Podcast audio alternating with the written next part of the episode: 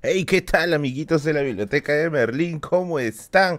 Un saludo al canal Yoyo que está ahí presente en el stream. Espero que te quedes las dos horas, papi, y aguantes este bendito gordo acá haciendo su show. Y un saludo para todos los demás que están aquí presentes como todos los jueves a estas horas de la noche. Llueve o truene, hay apocalipsis, hay génesis, estén crucificando o no estén crucificando a Jesús. Todos los jueves tenemos directo. Todos los jueves tenemos directo. Así que, nuevamente, bienvenidos a todos y todos los que están aquí en la biblioteca de Berry. ¡Hoy! saludos al buen librero que también nos acompaña acá en el stream. Caramba, hoy día, esta es una noche de Pleiades. ¿ah? Hay toda una serie de personalidades del mundo youtubero que están presentes en este rico, este rico stream. ¿Cómo están, gentita? ¿Cómo, se han, ¿Cómo han estado en estos días? ¿Cómo les ha ido? ¿Les ha ido bien? ¿Les ha ido mal? ¿Les ha ido hasta el les ha ido recontra Monse. Ya saben, aquí los jueves estamos para bajar, bajar Pepa. Estamos para bajar el estrés, para bajar las malas vibras.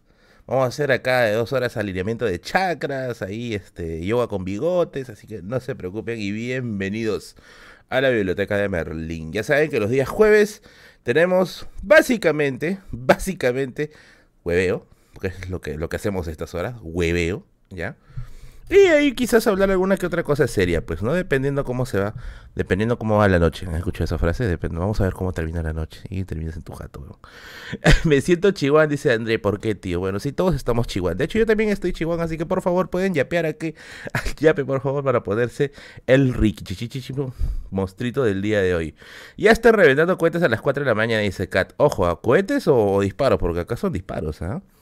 Ya me llegó tu libro, Marelos. Oh, verdad, ya están, ya están repartiendo los libros, ¿ah? ya están empezando a repartir los libros de, de, de, mi autoría, de donde más pes. Así que pronto, pronto, pronto hasta que llega ahí a tu cerro, tú que vives ahí en, en el Contisuyo, ¿no? Llega y dices, no viejo, por acá hay Arcache, tiene que hacer un hueco en mi cerro. No te preocupes, por ahí va a llegar, por ahí va a llegar. Saludos, ya somos 145 espectadores, oh, genial. Jesus Christ.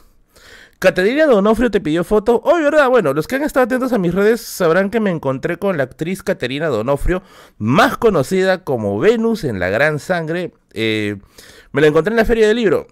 Dicho sea de paso, a, Caterina yo ya la seguía en Instagram. ella, también me sigue en Instagram. Y yo ya la sacaba y decía, ¿qué es Caterina Donofrio? Yo le pedí la foto, porque obviamente Caterina es, la leyenda, pues. Yo soy ahí el... ¡Ah! ¡Es de la gran sangre! Y nos tomamos una fotito súper sencilla, súper buena onda, la gran Caterina. Le voy a mandar un, regalito, unos libritos de, regalo a la gran Caterina. Súper buena onda, súper sencilla. Me encanta, me encanta, me encanta esa, esa actitud. Bien chévere. ¿Qué tal, Marco López? ¿Cómo estás? F por civil. Oye, ¿qué pasó con Pietro Civil? Ah, verdad, ¿no? Sí estaba viendo el mundo choligudense en la mañana. Eh, sí, me parece que lo hicieron, lo metieron al club, de, club de los melcochitas la seguías, acosador. Dice, no, nada, yo estaba ahí empollando en el stand de Acuedi. F por mandril. Pero súper buena onda, súper buena onda. Lo siento por no comprar tu libro, es que gasté mi plata. No te preocupes, bebé, no es una obligación que compres tu libro. De hecho, hay gente que ha venido, se ha tomado fotos conmigo y no compró ni miércoles.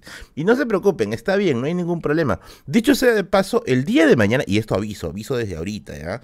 El día de mañana, Caterina, no, gracias. El día de mañana voy a estar en, eh, en la librería solo para fumadores. Voy a estar regalando, agárrate, conchetuya. Voy a estar regalando más de 100 libros. Desde las 11 de la mañana voy a estar regalando más de 100 libros, algunos que me han llegado por oración, otros que tienen la librería solo para fumadores, para las personas, para las primeras personas que lleguen, obviamente. Esta vez sí va a haber un tope, ¿ya? porque la otra vez sí pasó algo bien raro. Esto les voy a contar ahí. Más rato que entre más gente les voy a contar las anécdotas de la primera vez que regalamos libros. Pero Encantado. Si quieres tu libro, vienes, tienes que llegar, tienes que decir, Carloncho, quiero mi libro, así como decían en modo, Carloncho, quiero mi recarga. Y yo te la regalo sin ningún compromiso. Gianfranco Rodríguez, vamos a ir sacando a los personajes, caramba. Vamos a sacar a la mamacha. Gianfranco Rodríguez, gracias. Diego Merlín, me encantan tus videos. ¿Qué piensas de la vacancia? Oye, qué buena pregunta. Ya sabía que me le iban a preguntar. Más ya. O sea, para eso soy mecenas. ¿Por qué, Romina? ¿Qué he dicho que te ha molestado? Sorry. ¿Qué he dicho? A ver, con el tema de la vacancia yo tengo un punto bien, bien, bien, bien concreto, ¿no? O sea, esto de que, de que, de que es solo por corrupto, eso yo creo que no se la comen todos. Lo segundo, es que la causal de vacancia es una medida de emergencia. Y ahorita lo están usando pues como si fuera, no sé, como si fuera la cosa más normal del mundo. El resultado de esto, hasta que no se haga una reforma política a profundidad, va a ser que gobierno que entre, gobierno que va a entrar a ser vacado. Y con esto, ya no estás, ya te has metido en un loop imposible, vestido. No va a haber un solo gobierno que va a gozar de estabilidad, porque el ejecutivo lo va a terminar vacando, ¿ya? Y dice Romina, es que yo compré mi libro como, como que Romina, me dejas con la, con la ilusión, Romina. Si quieres también un saludito personalizado a Romina, no te enojes, por favor. Pero bueno, volviendo nuevamente al tema, ¿no? Eh, ya han destapado un hueco que va a ser bien difícil, bien difícil que se vaya a tapar a menos que se haga una reforma constitucional a profundidad. Pero sí, fijo, fijo, fijo, a profundidad. Mientras no se haga esta reforma, la democracia del Perú, que ya había sido rescatada desde fines del 2000, ya prácticamente quedó ahí. Ya quedó ahí. Lo otro, y eso también hay que ser bien, pero bien, bien, bien, bien críticos, porque, ojo, no votar por, el, por la China o no votar por Keiko no significa darle carta blanca tampoco a Castillo. Evidentemente ha habido una cantidad gigantesca de errores que se han cometido. Uno de los más graves creo yo que fue desde el inicio haber nombrado a personajes a ver, los cargos de ministerio son cargos de confianza, eso yo lo entiendo, son cargos de confianza que asume el presidente. Pero, en un gobierno en el cual tu representación dentro del Parlamento es casi nula, tienes que transar con partidos que necesariamente van a ser tu fuerza de choque adentro. Entonces, bajo esa lógica, no puedes comenzar a poner ministros que sean muy cercanos al ala tuyo porque tienes que dar cuotas de poder a partidos que estén o bien en tu línea o bien cercanos a tu línea. O si eres pro como Churchill, porque Churchill fue más pendejo cuando asumió el primer, el primer ministerio en, la Gran Bretaña cuando entró la, Segunda Guerra Mundial. Churchill agarró a todos los miembros del Partido Liberal y, y a los más pendejos los pasó a su lado. O sea, quería tener a sus enemigos cerca. Y eso me pareció una jugada interesante, la verdad. El problema, el problema es que lo que él hizo fue se agremió. Es como si comenzara, no sé, a repartir chamba entre la gente de, entre la gente de, su entorno más cercano. Y dijo, ya, tú, tú, tú, tú, tú. El problema es que acá en el Perú los ministerios no duran, pues. Especialmente el Ministerio de Cultura nunca dura. Entonces, si yo hubiera sido Castillo, yo hubiera dicho, a ver, en términos de derecha e izquierda, y con esto quiero, quiero recorrer, vamos a ponernos un rato en modo Marco Aurelio, porque sé que por esto van a, van a preguntarme otra vez. Vamos a ponernos en modo Marco Aurelio. Según Norberto Bobbio, en el libro Derecha e Izquierda, Bobbio es un clásico de la politología, ¿ya? Espérate un rato, pero ahorita voy a leer el chat, espérate que me concentre. ¿Tú crees que es fácil leer acá, mirar allá y encima meterte de ahí la publicidad? No es fácil, tío, no es fácil. A ver, en palabras de Norberto Bobbio, hoy en día los términos derecha e izquierda no son tan aplicables, porque la sociedad post-muro de Berlín es mucho más compleja ya no se mide necesariamente por un pensamiento de derecha-izquierda del siglo XX. Bobbio entonces menciona otras categorías que pueden ser aplicables, como por ejemplo conservadores y progresistas. Particularmente a mí me parece mucho, pero mucho más interesante, ya la idea de conservadores y, y, progresistas. Bajo esa lógica, lo que debió haber hecho, lo que debió haber hecho Castillo es comenzar a dar cuotas de poder a los progresistas, que en este caso sería progresistas de izquierda, quizás como el caso del, grupo de Verónica, y progresistas de derecha, como el caso del Partido Morado, ¿no? Que son los que más se le acercan. Y por ahí uno que otro, quizás con miedo de Somos Perú, pues, ¿no? Y quizás dar algunas cuotas de poder a, a los conservadores, pero es que no hay conservadores dialogantes, pues lo malo. ¿A quién me podría dar? Pues a ver pucha, a la gente de Hernando de Soto, pero ahí está chica en Lidl también, que es otro recunche suya. Pero bueno, eh, lo que él debe haber hecho es haber, haber, dado cuotas de poder para tener después el, cimiento necesario para no, no caer en caso de una vacancia. Lo que ha sucedido ahora es que está solo. Ahora, lo único que lo sostiene a Pedro es la calle. Es lo único que lo sostiene. Y ese es el real poder fáctico, vestidos. Ese es el real poder fáctico. ¿Por qué? Ahora vamos a citar a Yuval Noah Harari. Yuval Noah Harari en este libro que se ha convertido en un bestseller, que es Sapiens, menciona algo que es bien obvio, bien obvio, pero creo yo que es necesario recordar, que el ser humano lo que hace es crear ficciones para poder sostener su realidad. Gracias a Damir Soto. Hace un video de los nazis y ganaba. Es una buena, buena pregunta. Eh, Yuval dice que. Eh, ¿Qué cosa sucede? que los seres humanos necesitamos crear ficciones para poder lidiar con nuestra propia realidad. ¿Qué son las ficciones? Por ejemplo, la bolsa de valores es una ficción, el capitalismo es una ficción, el mercado es una ficción, la democracia es una ficción y obviamente el republicanismo es una ficción. Ya, somos seres que requieren de creaciones de ficciones para sobrevivir, necesariamente, necesariamente. Dentro de esa creación de ficciones están obviamente los poderes del Estado, que son concebidos durante el siglo XVIII, que es la época de la Ilustración. ¿ya? Estos poderes del Estado son creaciones del ser humano mismo. El poder ejecutivo, el legislativo, el judicial y luego lo que serían los organismos constitucionales autónomos. Fiorella Flores, mi vida, ¿cómo estás mi vida? Que son los organismos constitucionales autónomos. Pero en la realidad, el poder, en su forma real, sigue siendo ejercido por una fuerza. Las Fuerzas Armadas, que son los que tienen el, ¿no? que son los que tienen las armas, y la calle, ¿no? Que son los que salen a manifestarse en masa. Finalmente son esos dos poderes del Estado, los, bueno, esos dos poderes no ficcionales, no ficcionales, los que terminan ejerciendo presión. Entonces, ¿qué cosa sucede? Este concha quiere que le haga la tarea. Entonces, ¿qué cosa sucede? que si tú vas a comenzar a forzar las ficciones, que es lo que se está haciendo ahora, porque lo que se está haciendo ahora es una interpretación de leguleyadas, ¿ya?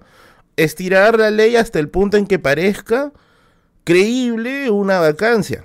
Estirar la ley hasta el punto que parezca creíble toda acusación que se pueda hacer. Y ojo, no estoy en contra, no estoy en contra con que se le juzgue, con que se le, se le, se le dé toda la, todo, todo el rigor de la ley. Se tiene que hacer. Con lo que no estoy a favor es absolutamente con toda esta parafernalia disfrazada de democracia que tiene hasta sus propios grupos de matones que están comenzando a crear una realidad paralela y que incluso ahora están incluso incidiendo en la historia. Entonces, ahí es donde en esa en ese fuerce, en ese, en ese en esa situación forzada de querer sobreinterpretar una ficción, es donde vas a chocar con los poderes reales. O vas a, vas a motivar un golpe de Estado, o vas a motivar una movilización popular gigantesca. Y esto no es ninguna novedad. Antes de, antes de que los libertarios se digan, no, que este coche es máquina que está hablando, coche va a ser mi partido político. Checa la historia. Checa la historia. Si tú checas la historia, si tú revisas la historia, por ejemplo, carajo, enfoca. El caso, el caso de las revoluciones en Francia. El caso de la revolución en Norteamérica para la liberación de la, del colonialismo inglés. El caso de las independencias en América. Tú chocas en algún momento con el poder real. Chocas con esto. Sí va a haber anécdotas, amigos. Espérate un rato, pe. un rato, estoy dialogando cosas serias, pe. Ya me han prendido, ahora me aguantan. Si tú chocas con estas ficciones, las, las fuerzas hasta el punto en que ya no se pueda sobreinterpretar más, vas a chocar con los poderes que realmente mueven todo esto. Foucault tiene un libro muy, pero muy buen, bueno, que deberían leerlos todos, ¿ah? Todos, todos, todos, todos. Exacto, Manuel dice, tío, la historia está más manoseada que la casona del centro. Está manoseada por personas que tienen algún interés con manosearla. Por eso yo siempre les digo, lean a historiadores. Lean a historiadores. Si vas a leer al loquito que habla de historia para justificar sus prejuicios, no estás leyendo historia, estás leyendo lo que el otro loquito quiere que leas. Y le estás dando toda la razón y sin querer el único que va a ganar de esto va a ser el otro. Checa información de los historiadores. Son informaciones que se cruzan internacionalmente, están en coloquios académicos, están en eventos, están en historiografía. Hay, hay la información. Ahora, Gracias, Daniel. Lo malo de la vacancia no es el fondo, es la forma. Sobre todo eso lo que se presenta en la vacancia son peor igual. El problema de esto es que el papel que está ejerciendo la prensa ahorita, por ejemplo, que es fiscalizador, que es fiscalizador sobre Castillo, me parece que es correcto, pero tiene que ser fiscalizador con todos, con todos los poderes del Estado, no con unos y luego con otros me hago los tiesos, no con unos y luego invito a los mismos huevones de siempre. ¿A quién representa, por ejemplo, eh, Mauricio Mulder para analizar la situación política? ¿A quién representa, cómo se llama este Jorge del Castillo para analizar la situación política? ¿Dónde? ¿A quiénes? ¿Por qué? ¿Dónde, tíos? ¿Que no hay analistas en provincia? No hay este gente de, regiones que tenga también base bibliográfica para analizar cosas. No, pues tío, eso no es así. Si vas a si vas a, si vas a mover, Alan eh, si vas a mover, si vas a mover todo un aparato fiscalizador de la prensa, que está bien, que está bien, creo yo, pero se debe hacer para todos, pues. No agarro y chapo una agenda y en base a esa agenda me muevo y chanco y chanco y chanco y chanco. Otra cosa más, la gente ya no es cojuda, pues. La gente ya no se deja. A ver, para, para mencionar, porque a mí me gusta hablar con bibliografía. A mí no me gusta hablar con, uy, yo razono, yo opino. Eso, toda opinión viene con una bibliografía. Vamos a, vamos a, a, a pegarnos a los hechos. Homo Videns, libro que saca Giovanni Sartori. Homo Videns. En este libro de Giovanni Sartori, Sartori comenta lo siguiente, de que en algún momento, en algún momento, la sociedad, movida por la telecomunicación, va a tener una opinión teledirigida, una opinión manejada por la, por la prensa, o por los medios, así prensa, por los medios de comunicación en sí, y que esto va a generar pues corrientes de opinión. Claro, Sartori, Sartori hablaba en un momento en que la televisión y la radio estaba pues, ¿no? En ascenso. Lamentablemente Sartori, parece que no ha visto, bueno, no sé si está vivo Sartori para empezar, pero la proyección de Sartori quizás no abarcaba Internet, porque en Internet no tienes dueños, pues. ¿A quién obedezco yo? Yo no obedezco a nadie. No hay nadie que me diga, Merlí, por si acaso, no hable de esto. ¿ah? Nadie. Y yo creo que eso pasa con otros youtubers también. O al menos con los que queremos conservar un poco de, de dignidad, por decirlo de alguna manera, ¿no? Pero en radio y en televisión, sí, pues. Ahí sí hay una agenda. Esto lo dice Hildebrand, de hecho, ¿no? Hildebrand dice, Girón lo dice, lo dice en, palabras más gruesas. ¿ah? El Estado está secuestrado por el empresariado.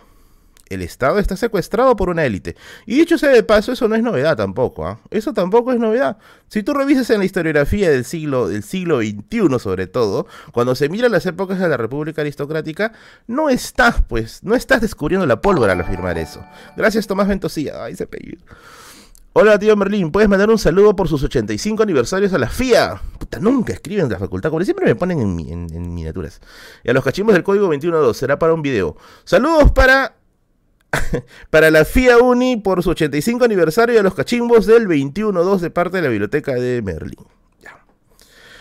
A ver, dice acá, ay, es que te, censura palabrotas YouTube. Bueno, es que es una censura comprensible, pues, pero yo me refiero a que YouTube me diga, oye, Berlín, por si acaso esta semana, si tú hablas, no sé, si tú hablas de la vacancia, te cerramos tu canal. Ese tipo de censura no existe. Al menos hasta donde yo tengo entendido, ¿no? En Instagram tampoco, ¿no? En Facebook tampoco creo yo. al menos todavía por ahora tenemos eso, ¿no? Tenemos algo de ahí. Mi consejo para el señor Pedro Castillo, si es que algún día se este, tira en su cama a comer su mostrito y ver este, este humilde directo que no llega pues ni a las mil vistas, este directo que es más chiquito que los directos de Anca, creo. 495. Mi consejo. Mira, ya, llegaron, ya llegaron ya los, los termocéfalos. Ya lo dice Hilderon, debe ser verdad, payasito caca, payasito caca, payasito caca. No le da más la chimba. Mi consejo para el señor Pedro Castillo. Uno, no estás gobernando para tu partido o para lo que queda de él. Estás gobernando para la gente. Punto número uno. Punto número dos.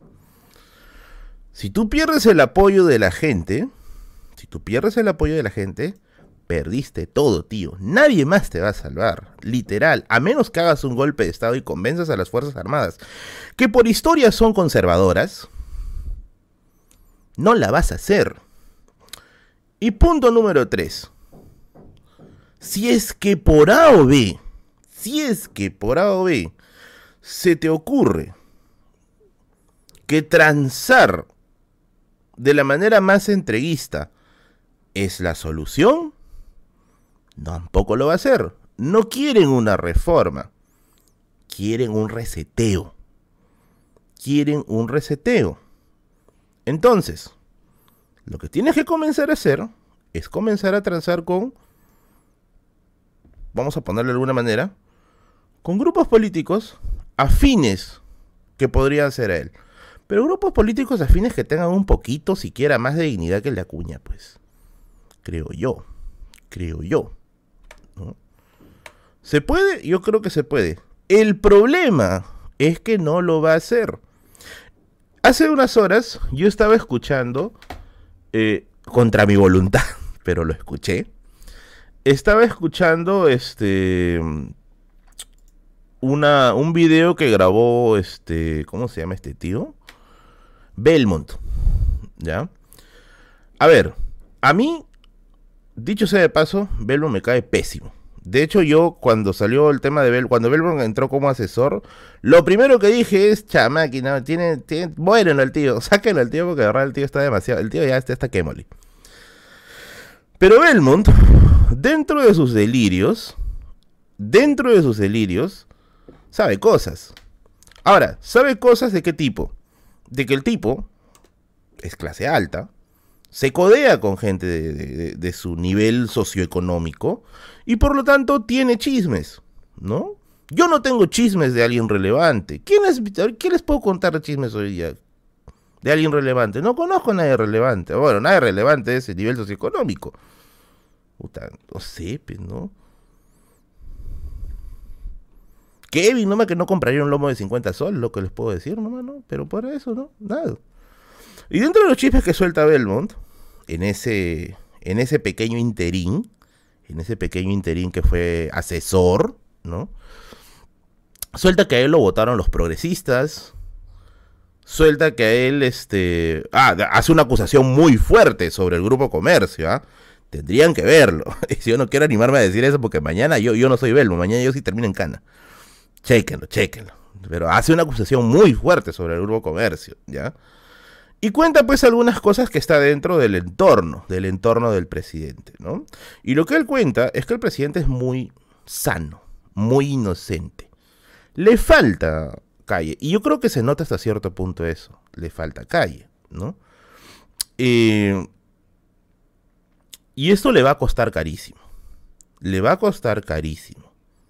¿no? Te vas a suicidar, tío Merlín Zafalma. Esto le va a costar carísimo. De hecho, que esto no iba a terminar bien. O sea, nadie hubiera pensado, creo, en sano juicio de que lo iban a dejar gobernar.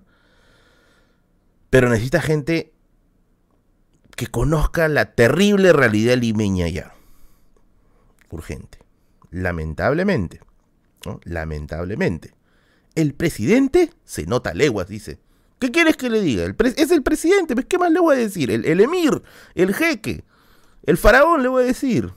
Puta, no sé, el Dux Dándalo de Venecia. Obvio.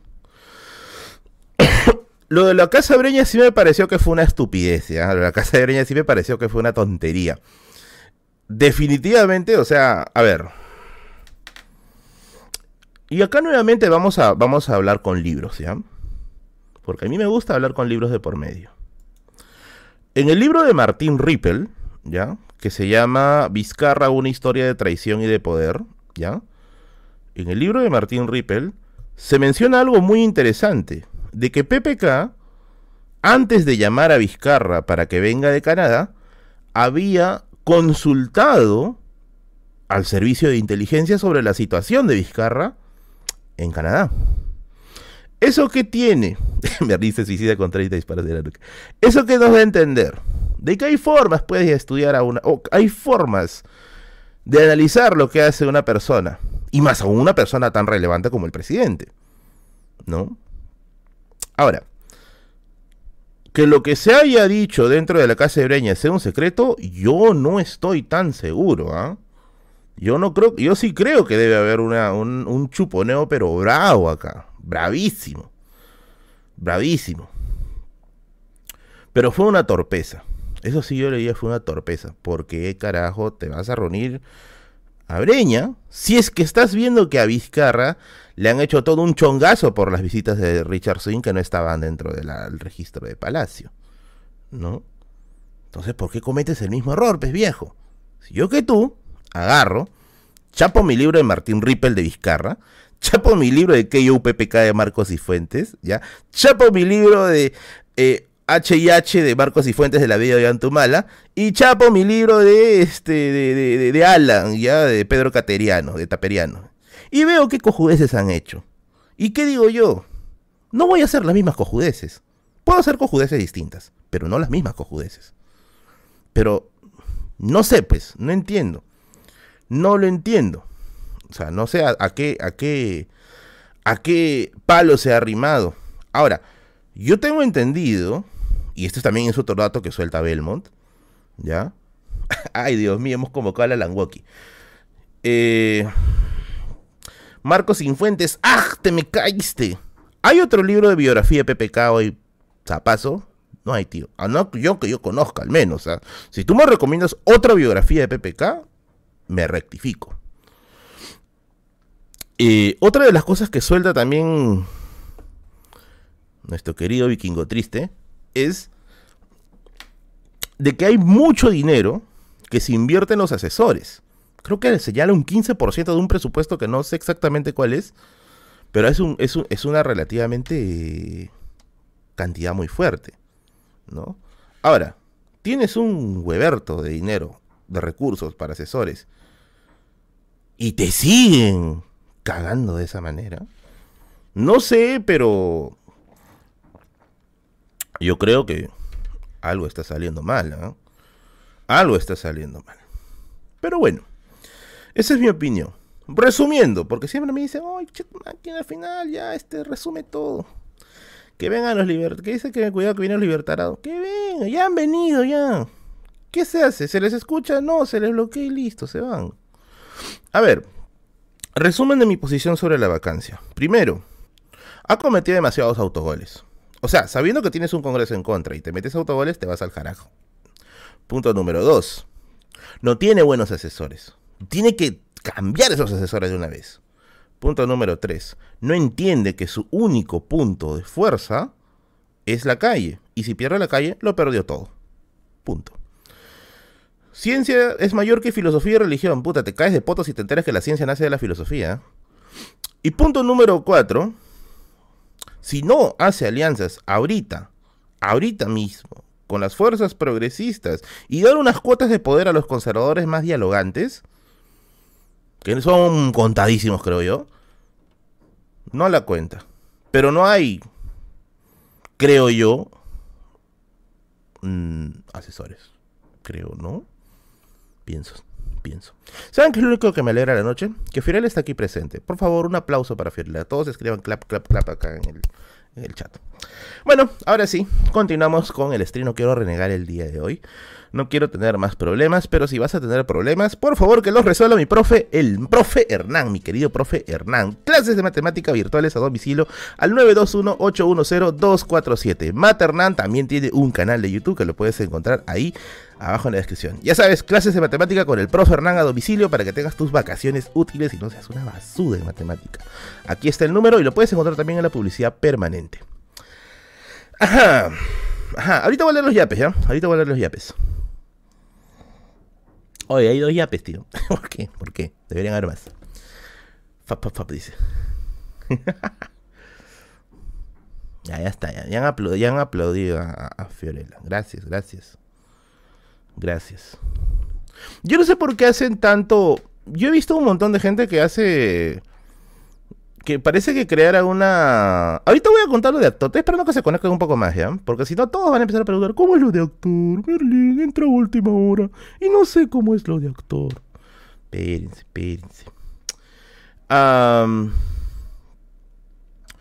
Eh, conozco mucha gente que hace una, una especie de, de balance innecesaria entre la ciencia, la filosofía y la religión. Es como, no sé, Fiorella del Pozo dice, no, ah, no, no. Es este, como si fuera, como si fueran... Esa voz de doblaje, dice. ¿Cuándo tu stand-up? No, no la hago de stand-up, tío. Es como si, si lo vieran como una suerte de, de, de, Fiorella Molinelli, no, tío, me persigno. Agarro mi, mi, cruz, mi medalla de San Benito ahorita. Pero bueno. Pero bueno. Eh, la madre de todo es la filosofía. La filosofía nace en Grecia. El otro día conversando con un amigo que es filósofo de San Marcos, eh, él me comentaba, el otro día estábamos con un chifita, estábamos conversando con un chifita, y conversamos justamente de por qué los griegos son quienes explotan con esto de la filosofía. Oye, ojo, ojo, ojo, ojo, que las corrientes actuales dicen que pudo haber también empezado en la India, pudo haber empezado en Egipto, etc. Pero el punto bien mediático es Grecia, ¿no? Y lo que él me comentó, lo que él me que fue algo muy, muy acertado, dicho sea de paso, eh, que la explosión de conocimiento griego se debió justamente a que era una sociedad mercantil, tiene sentido, las polis, están en, las polis están en el Mediterráneo, y que su contacto constante con otras culturas, como la fenicia, como la... ¿Cómo se llama esto?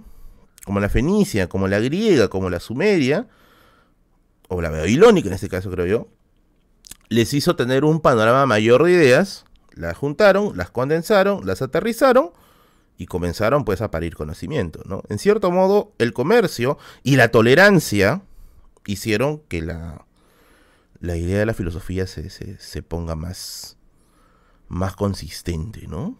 Más consistente. Así es, así es, así es, así es. Me llamó la atención, no sé por qué lo comenté. Pero bueno, pero bueno. Yo también soy filósofo cuando me meto mi jajaja. No, papi, no, no sapos. Tú no eres filósofo. Tú eres un chivolo que ha leído citas de Facebook, ¿ya? Y como estás relacionado con otros chivolos y quizás eres un poquito más listo por leer citas de Facebook, parece que eres filósofo. Eso es lo que muy probablemente sucede. ya filosofé en Chile y me metieron un bravo. Sumi, Sumi que es una niña, tiene las cosas más claras. La idea es más compleja. Tú eres fumón, obvio. Obvio, obvio, obvio. Raúl Bellido, ¿qué tal? Profesor Merlin cerró mi corazón. Pregunta, profe, su libro llega a mi cerro sin título de propiedad, terror invadido y ciudad de Arequipa. Dice, concha. Mano, así, así no tengas, así no tengas ni partida de nacimiento, te va a llegar tu libro. No te preocupes, te va a llegar tu libro. Pronto, pronto, pronto te va a llegar tu libro no te hagas un no te hagas un este un dolor de cabeza. Y si de todas maneras tienes un dolor de cabeza, puedes llamar a mis amigos de SOS Doctor que han vuelto aquí a la biblioteca de Merlín. 980-173-151, médicos de cabecera, médicos en línea que te van a ayudar a superar esos males, menos males del corazón, por favor, huevadas no piden, ¿ya? Que te van a ayudar a superar tus males biológicos con mucha tranquilidad. SOS Doctor tiene todo lo necesario para que puedas atenderte como a ti como tú te mereces, como a ti te gusta. Ya basta los medios que te votan a los cinco minutos, el sistema de salud colapsado. Basta de estar con tu banderita de libertario afuera de, de salud gritando maldito estado ineficiente porque no te atendieron tu cita de sangre. No te preocupes, eso ese doctor te va a atender ahí en la puerta de tu casa. Tienen atención de COVID grave, COVID leve, tienen atención para gestantes, laboratorio, adulto mayor y también, obviamente, psicología, para que no estés escribiendo huevadas en el chat. SOS Doctor, patrocinio especial de la Biblioteca de Merlín, aceptan todos los métodos de pago y disfruta la experiencia de un médico en casa. Aquí tiene sus redes sociales y no te olvides de llamarlos al número que te aparece en la publicidad permanente. Así es, así es, así es, así es. Vida Lima, gracias, te mando besitos. Hoy vamos a poner acá el gorrito. Saludos a Lucho, saludos para ti Lucho. Sigue luchándola por ese, por ese as. es que dice aceptan, aceptan Bitcoin, papi, te aceptan che, peniques, denarios, chelines, bisantis de oro, achitas de cobre, muyu. Te aceptan todo, tío. No te preocupes, no te preocupes. No te preocupes. Ya basta, Merlín, dice. Trato nivel hospital Loaiza. No, no se rata tampoco. Apenas entre y me salta, y salta la publicidad, dice. ¿Hacen tratamiento de cáncer a, los, a las bolitas? No, no lo sé. Tendrías que preguntarles de todas maneras. ¿Aceptan real de 8? Siempre y cuando puedas hacer la mordita. Bacán.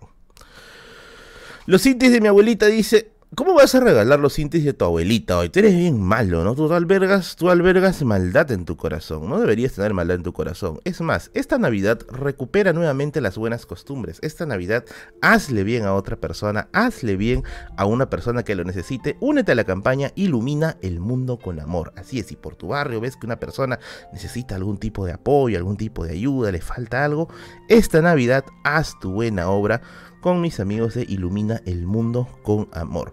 Ahí encima de la publicidad de, la publicidad eterna que está en la pantalla puedes encontrar su página web y unirte a esta iniciativa que intenta recuperar el verdadero espíritu de la Navidad. Más información en la página de internet que está allí. Exacto. SOS Doctor. SOS que está hablando. Ilumina el mundo con amor. Sembremos valores. Ahí está estás más pro empalmando la publicidad. Dice, mano, tengo que comer.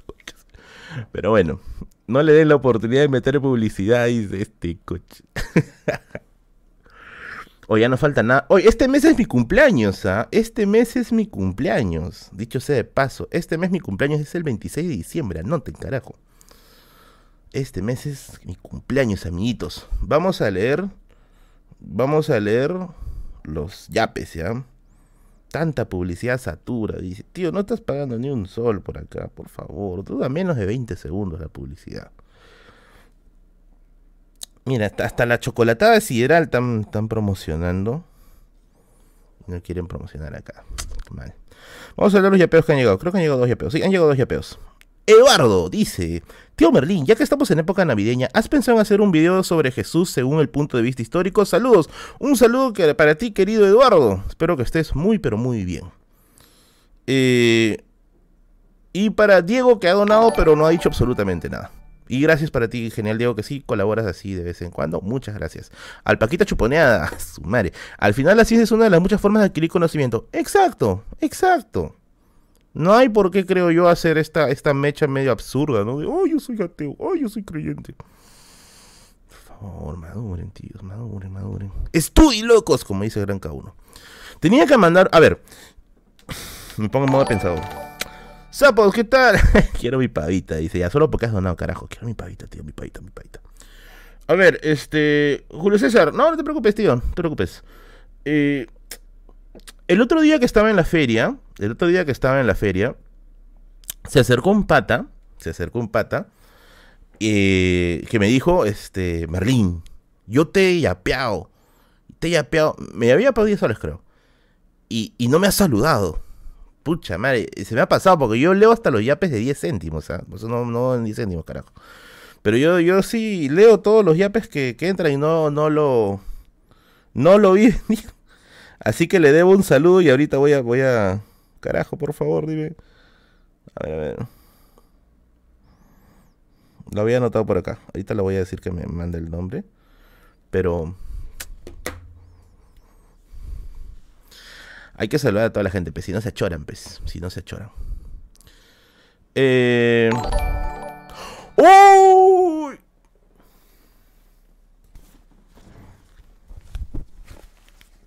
Espérate. Ya, ahora sí. Ay, carajo, ¿cómo es? Acá. Elías Bautista se ha, se ha donado. Hoy no ha dicho nada. O sea, yo saco Mancochaufa por las puras. Mancochaufa, por favor, todos ahí estén haciendo su tu, tu, tu, tu. Estamos en Inti Raimi, tíos. Estamos en Vigo Raimi. Gracias, gracias. Vamos a ponerte como mecenas de la noche. Ay, qué, qué, qué malcriado. Elías. Gracias, querido Elías, por el gran donativo de esta noche. Está manco chaufa acá. Era para Moloco, dice. No, un saludo para la gente de Moloco, para el Barbitas, para Orozco. No sé si están en el stream, pero saludos para ellos. Vamos a poner Elías de Medicis, primer gran mecenas de la noche con 100 solanos. Caramba, gracias. Ahí está Mr. Pete. Un ratito. Oye, estoy en stream. Ahorita voy a, voy a, voy a mencionar eso justamente lo del, evento. Chévere, chévere. Sorry, sorry, problemas técnicos. Ahora sí, Julio César, gracias por unirte a la biblioteca de Berlín. Gracias, gracias, gracias, gracias. Muy bien. Gracias a su madre, quedé como la entrepierna de Gloria Trevi. Mira acá. Ya está. Gah, dice. Dicho sea de paso, el día de mañana, voy avisando ya, voy avisando ya. El día de mañana voy a estar en Solo para Fumadores, la librería Solo para Fumadores, que la puedes encontrar en Girón Camaná, en Girón Camaná, ya, el día de mañana. ¿Qué voy a estar haciendo? ¿Qué voy a estar haciendo ahí? Voy a estar regalando más de 100 libros desde las 11 de la mañana a todos los que lleguen al local. De 11 a 6 de la tarde o hasta que se acabe el stock de los 100 libros, ¿ya? Así que los espero. Mañana hay libros de historia, hay libros de literatura, hay cuentos, hay de todo. Y así que acérquense, acérquense. El día de mañana la librería solo para fumadores y me voy en Yara, tío. ¿Qué es esto? Oye, ¿qué fue? Han cobrado su Yanapay, tío. Se han encontrado al Dorado. Se han encontrado con Catalina Huanca. ¿Qué fue? Gracias, querido Julio César, por tus 50 soles, de verdad. Ah. Gracias. Con tanto Nacho, uno tiene jatazo en Lurín. Oye, no vivo en Lurín, tío. Yo vivo en Salvador. Gracias, gracias. Vamos a ponerte como mecenas de la noche. Dios mío. Gracias, este. Ah, saludos, estimado Julio César. Sí, se ha hecho miembro y no me ha salido acá el nombre. Vamos a poner a Julio César. Él ya, él ya antes había colaborado, me acuerdo de su nombre. Vamos a poner ya Julio César. A ver, Singetorix, pero ya vamos a poner que tuvo una feria con el líder galo. 50 soles. Ay, provecho con el locro romano. Vida Lima, gracias. Berlín, ¿cuánto me pones como mecenas? Yo no fumo, dice. bueno, en teoría de 20 para arriba ya, ya lleva ya el, nombre de mecenas y acá estás con Manco Chaufa, con su polo de cereal asesino, porque cereal asesino es la concha su máquina, cereal asesino. ¿Cómo me vacila cereal asesino? Me saco esto. Por ahí me preguntaban cuándo iba a hacer un video acerca del Jesús, o sea, de la veracidad histórica de Jesús. Eh, he estado pensando en algo mejor para esta Navidad, ¿ya? He estado pensando en hacer un video. Mira, Mauro dice, ah, se va a alegrar cuando vea los mil, dos, diez mil soles. YouTube solamente te permite donar hasta 500 soles. Y lo sé porque me ha pasado, chúpate eso. A ver, eh, ¿cómo se llama? Tengo pensado hacer, tengo pensado hacer un video eh, para Navidad, pero no necesariamente de la velocidad de la, de la, no necesariamente de la, de, ay, se me ha ido el nombre. Me reseteé no necesariamente de la veracidad de la, de la, existencia de Jesús, sino acerca del Jesús, dos chancas y la Navidad, sino de Jesús y este la relación entre Jesús y Velasco. ¿Cómo se cambió esto del nombre del niño Manuel? ¿Ya? Eso quiero hacer. ¿Qué, qué pasó? Acá sale Héctor. Héctor, este conches. No es el Héctor que yo conozco. No, así no sale, tío. No saben cómo sale. Es que a mí me aparece acá una alerta. Por más que tú pongas ahí, uy, lo voy a hacer, soy soy la rata. No, por más que hagas eso, no sale. Acá, tiene que salirme en el panel que ustedes no ven, pero aquí yo sí lo veo. Velasco. Jesús y Velasco se conocieron, dice. Estas conchas, paso fuman, carajo. Muy bien. Quería mostrarles los libros que, antes de contar las anécdotas, quería mostrarles los libros eh, que me han regalado en la feria. ¿Quieren ver los libros que me han regalado en la feria o me van a mandar a la shit? A ver, díganme, ¿quieren ver los libros que me han regalado en la feria? De paso para mostrarles, pues, porque ustedes siempre dicen, uy, nunca nos muestras nada. Todavía que te alimentamos. Puedes donar criptomonedas, dice, conches. ¿No quieren ver los libros? Oye, váyanse la, vamos a banear Héctor, ¿ya? La miércoles. Ponlo, nada, dice. Oye, acá la gente le llega al chompira, ¿no? Los libros, ¿no? Oye, este es un stream. ¿Ya sabes qué? Subi me dijo que sí, yo voy a mostrar, es el diablo. A ver. Vamos a mostrar. Trendy hype, dice. ¿Qué dice? Vete a la shit, no a la shit. Ay, papi, ¿por qué me dices eso? Me quieres, tío, me quieres. Si Fiorella me dice muestra los libros, yo los muestro. Así de simple. Se acabó.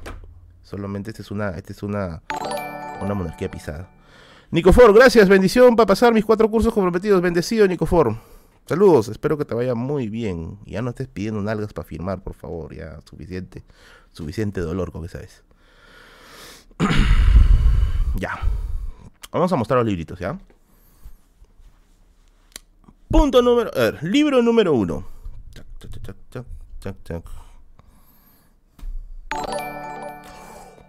¡Oh! ¿Qué fue? Oye.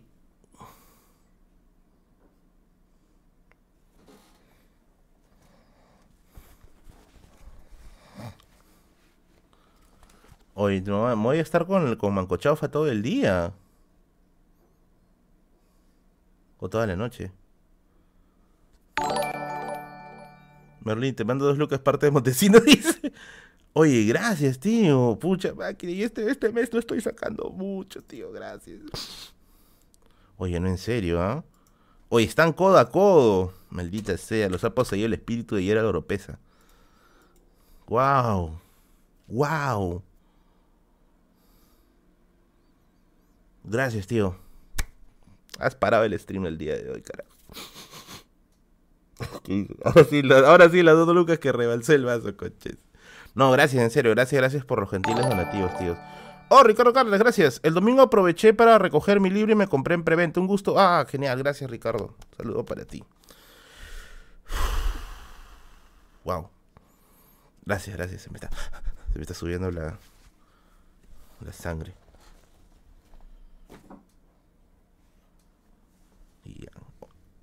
¿Qué pasó? Los ha poseído el espíritu de Walter. Oye, ¿verdad? Me tomé una foto con Walter, ¿eh? Lo voy a colgar a mis stories. Si no sabes de qué estoy hablando, puedes unirte a mi Instagram como Merlin Mirror, que te sale aquí abajo. Voy a colgar mi fotito con Walter.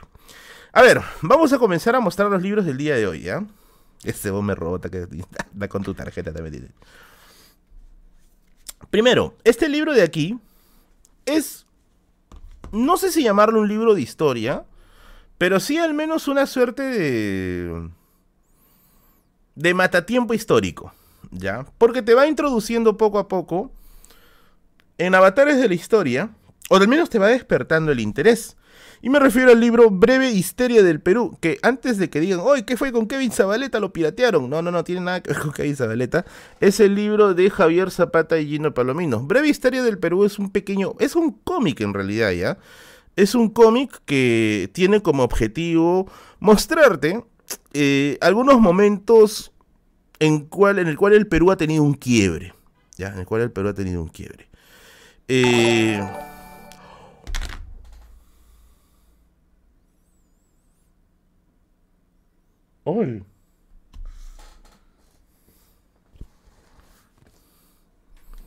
Elis Pati, gracias.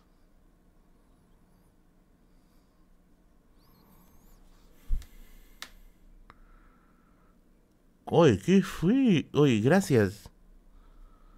Oye, no, a estas alturas. ¡Ay! Julio César encima ya, ya, Julio César comenzó a tomar la delantera. Para el pasaje, mi causa, ¿cuándo fue criollo? Pucha, hermano, cuando gustes, tío. Estoy ahorita. ¡Ah! No. Ay, carajo, ya vi el yape, ya.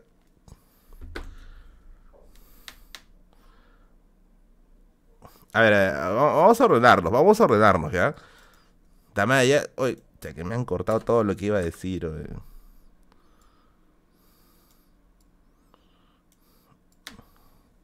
Y vamos a poner a, Ay, ya no sé por dónde empezar, ya me friqué, amigos. ¿Sabes qué? Hacemos stream la otra semana. Elis. Elis Romanov, vamos a poner. Serían 80 soles por el por los por los dólares, ¿no? Ya para stream dice. Nico Forra es para dice. Oye, qué paja. Gracias, tíos, en serio, tíos y tías, gracias, gracias. Somos 700 en el directo, bueno, 697 ya abajo, ¿quién sido el maldito que se ha ido? Ah, la miércoles. Baila como Tilín, dice, no, créeme que no me quieres ver bailando.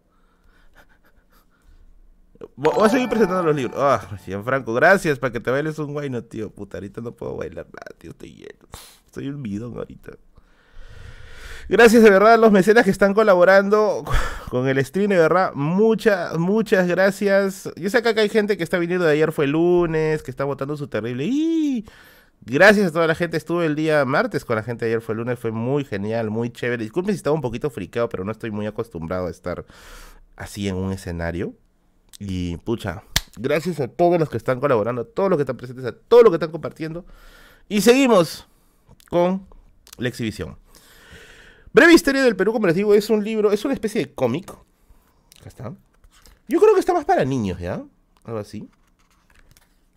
Que tiene momentos en los cuales la historia del Perú va cambiando. Son momentos umbrales. Son momentos en los cuales los tiempos van tomando otras formas.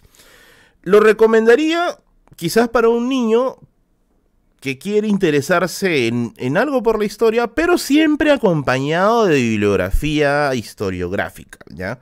Porque ustedes saben que algo muy resumido no necesariamente capta toda la complejidad, pero me parece que como un libro que provoca las ganas de querer aprender, está bien.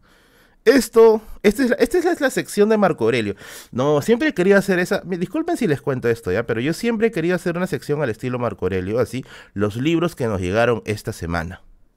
Siempre he querido hacer esa sección, así que estoy cumpliendo un pequeño sueño. Estos son los libros que nos han llegado esta semana. El segundo libro que me ha llegado es este de aquí. Esto sí es una cosa de otro mundo. Vino de parte del mismísimo autor, de Gerardo Francisco Ludeña González. ¿Saben de qué cosas trata esto, malditos rufianes? Este libro trata acerca del marco jurídico que se elaboró para justificar la conquista del Perú.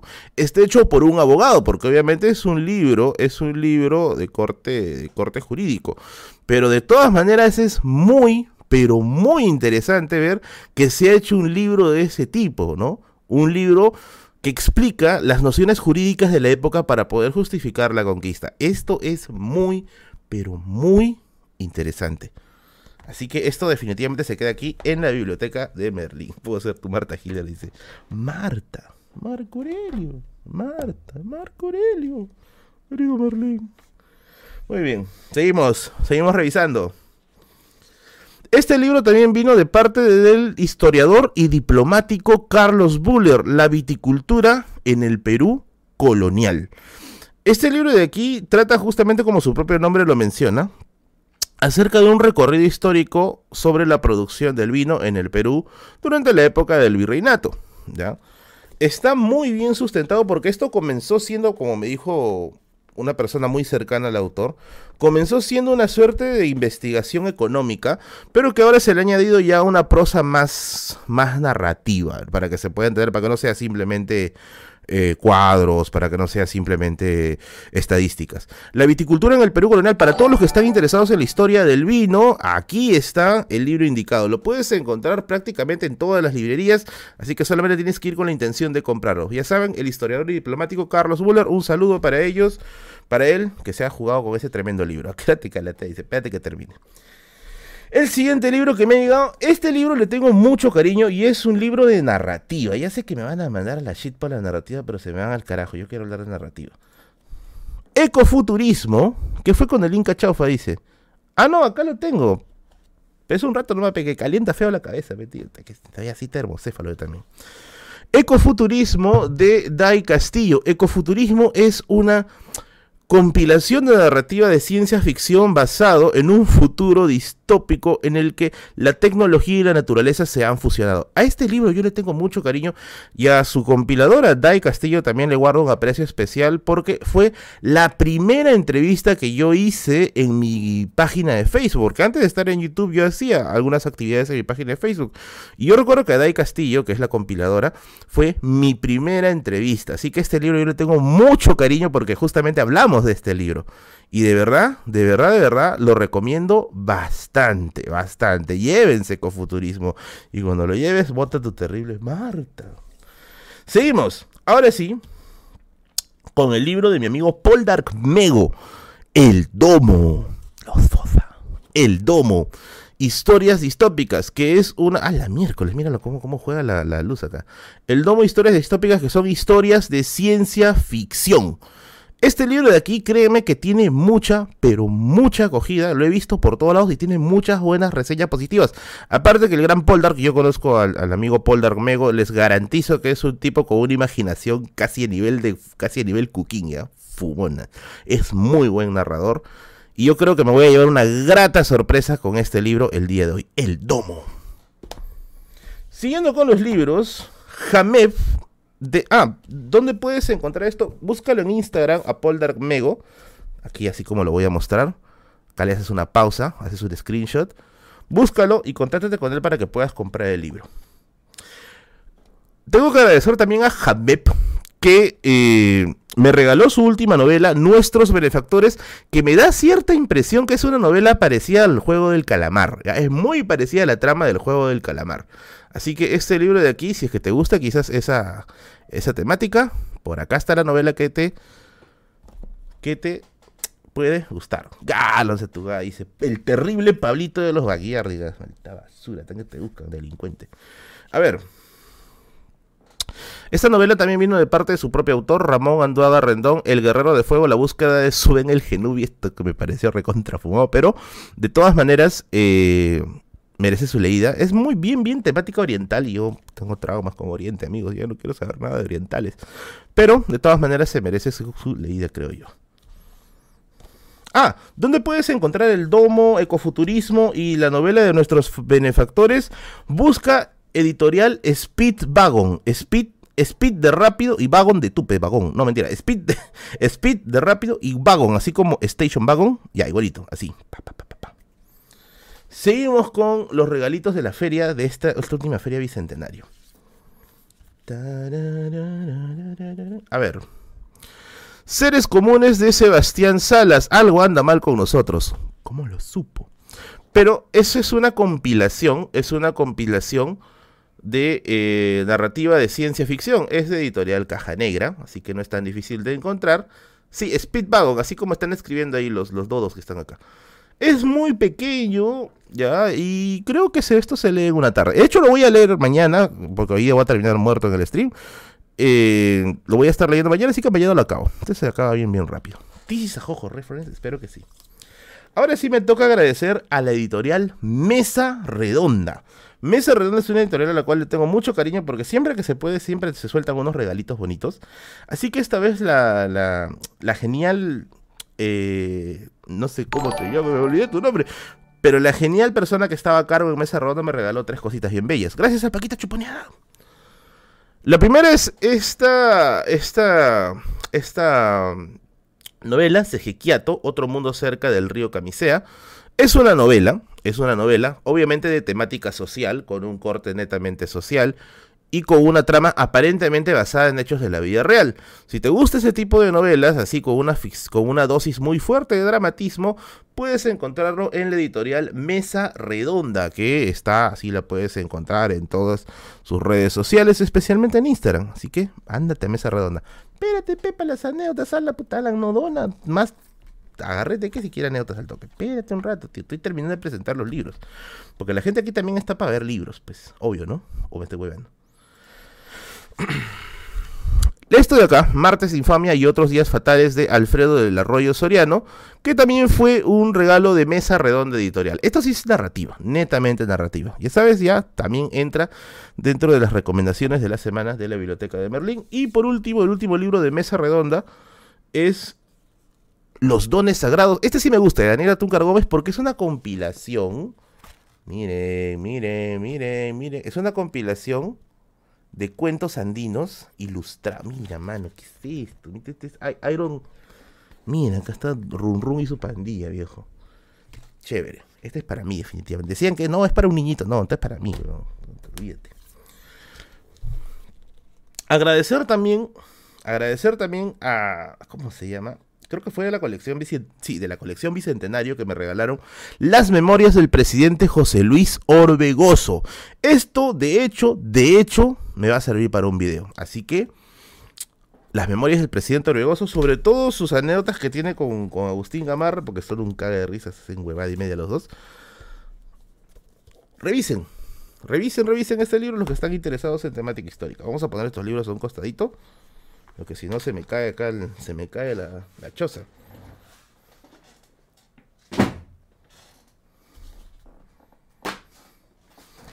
Seguimos.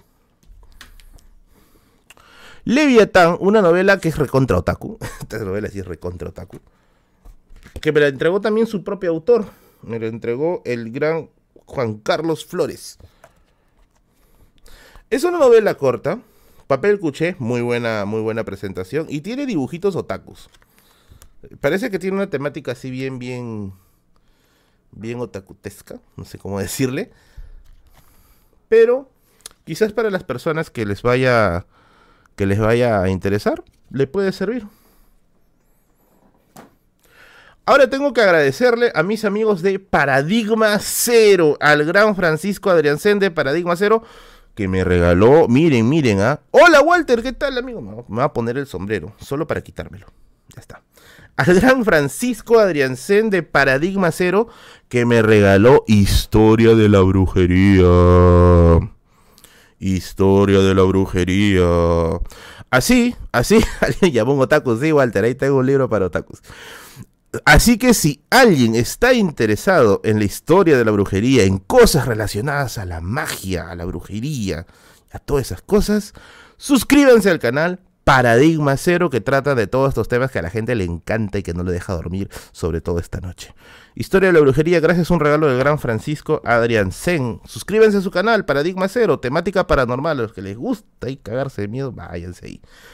Paradigma Cero, canal amigo de la biblioteca de Merlín. Tremendos tipos, tipazos, tipazos, caramba. Ahora tengo que agradecer a, disculpen porque soy un culo de libros, ¿ya? Tengo que agradecer a la librería eh, Estación La Cultura por haberme eh, regalaba estos tres libros. Incendiar la pradera de José Luis Renique, que es un ensayo sobre los procesos revolucionarios que ha pasado el Perú. Esto me va a gustar mucho para, leerlo, sobre todo cuando trate el tema de Tupac Amaru. Ahorita voy a contar anécdotas, tío. Espérate, ya estoy terminando ya. Ricardo Caro Cárdenas con Demonios Encarnados, Izquierda y Campesinado en la lucha armada en Huancavelica. Obviamente es un tema de, eh, de tema de movimientos sociales, así que la temática está enfocada hacia temas de provincia. Eso también me va a gustar mucho. Lo voy a leer particularmente para un video, ¿ya? Particularmente para un video. A ver. Este de Guillermo Nagant, que es La desigualdad es una bandera de papel anti-manual de sociología peruana de Guillermo Nagant, que para los que conocen es probablemente un tipo referente en cuanto a estas temáticas. Así que este libro también llegó gracias a la librería Estación La Cultura. Muy buen libro. Y ahora sí, vamos por los peces gordos, por los peces Merlín. ¿Por qué? El libro del hijo de Tupac Amaru, no, no lo compré. No lo compré, no me gustó. Estos libros, estos libros vinieron gracias al IFEA, el Instituto Francés de Estudios Andinos tengo que darle un agradecimiento especial a Lifea porque realmente me han regalado cosas alucinantes.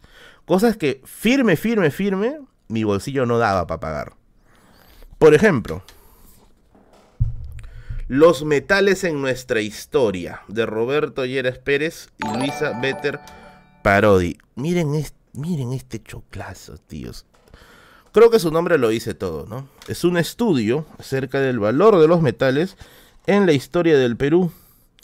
En realidad, bueno, tiene varias, tiene varias, varias, varias, este, varias secciones, varias secciones, y se puede decir hasta cierto punto que es un estudio, ¿cómo se le puede llamar? General, ¿no? porque abarca diversos aspectos. Es una colección de artículos, ese tipo de libros me gusta bastante. Una colección de artículos y que, por ejemplo, para hacer quizás el caso de las reformas borbónicas, me podría servir bastante. Este libro de aquí lo puedes encontrar en el Instituto Francés de Estudios Andinos, el IFEA, Instituto Francés de Estudios Andinos. Así es. Gracias, Cuisito Prusiano. La mierda, Cuisito Prusiano. ¿Has leído algún libro de Dross o algún youtuber? Si lo has hecho, ¿qué tal te pareció? No he leído ningún libro de youtubers. quise leer un poco el de Luna de Plutón, ¿ya? Pero me pareció muy, muy soso. No sé, no, no lo llegué. Tampoco me pareció muy malo, ¿ya? Pero no era lo que buscaba en ese momento. Pero no es ningún pecado, creo yo. Así que. Adelante. El siguiente libro, que de verdad, en serio, en serio, en serio, también agradezco a Lifea que me lo hayan dado.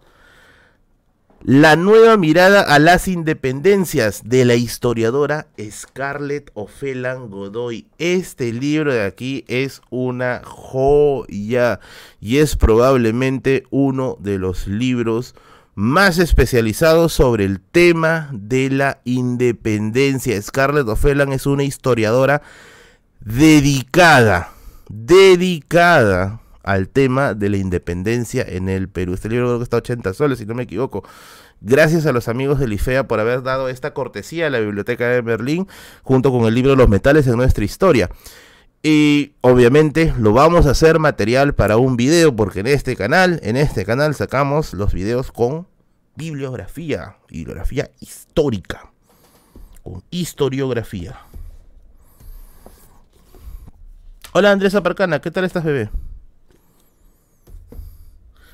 Y aquí es donde está. Hoy no hay anécdotas, Nicole. Espérate un ratito, un ratito. Pero recién vamos una hora de stream. Espérate un ratito. Ahorita voy a contar las anécdotas. Y este libro de aquí, si es que creen que de las independencias fue bastante, este de aquí, sí, de verdad, literalmente, es un joyón. Perú y Bolivia de Charles Biner. Es un testimonio de un viajero que recorre ambos países y que comienza a dar sus opiniones con respecto a esto en los siglos en los que lo recorre, que si no me equivoco es durante el siglo XIX. ¿Está?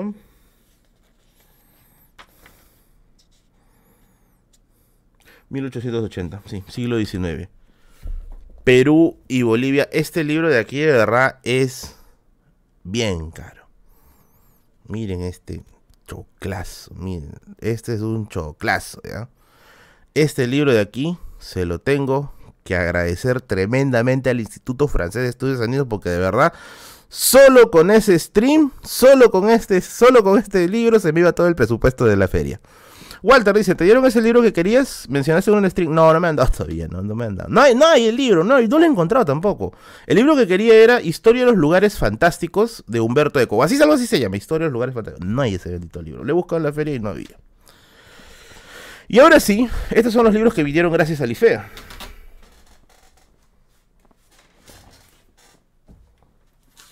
Y ahora sí, ya estamos terminando, ya estamos terminando, no se me duerma.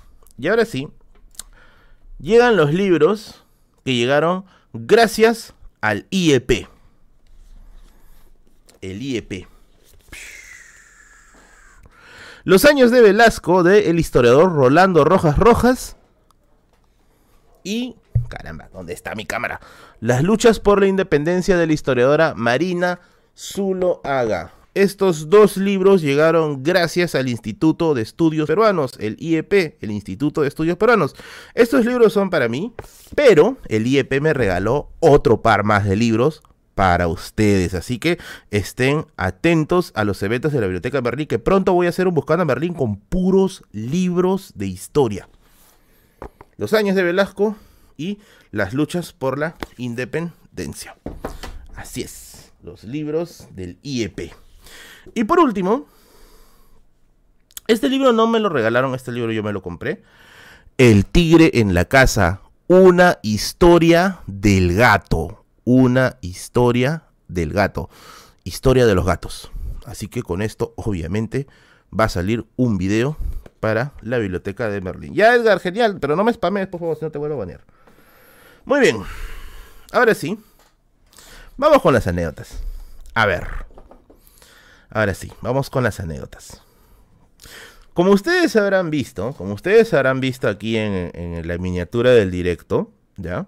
Si quieres saber cómo, tienes que seguirme en Instagram, tío y tía. Acá, Merlin Mirror. Sígueme en Instagram y también sígueme en Facebook, si es que gusta seguirme en Facebook.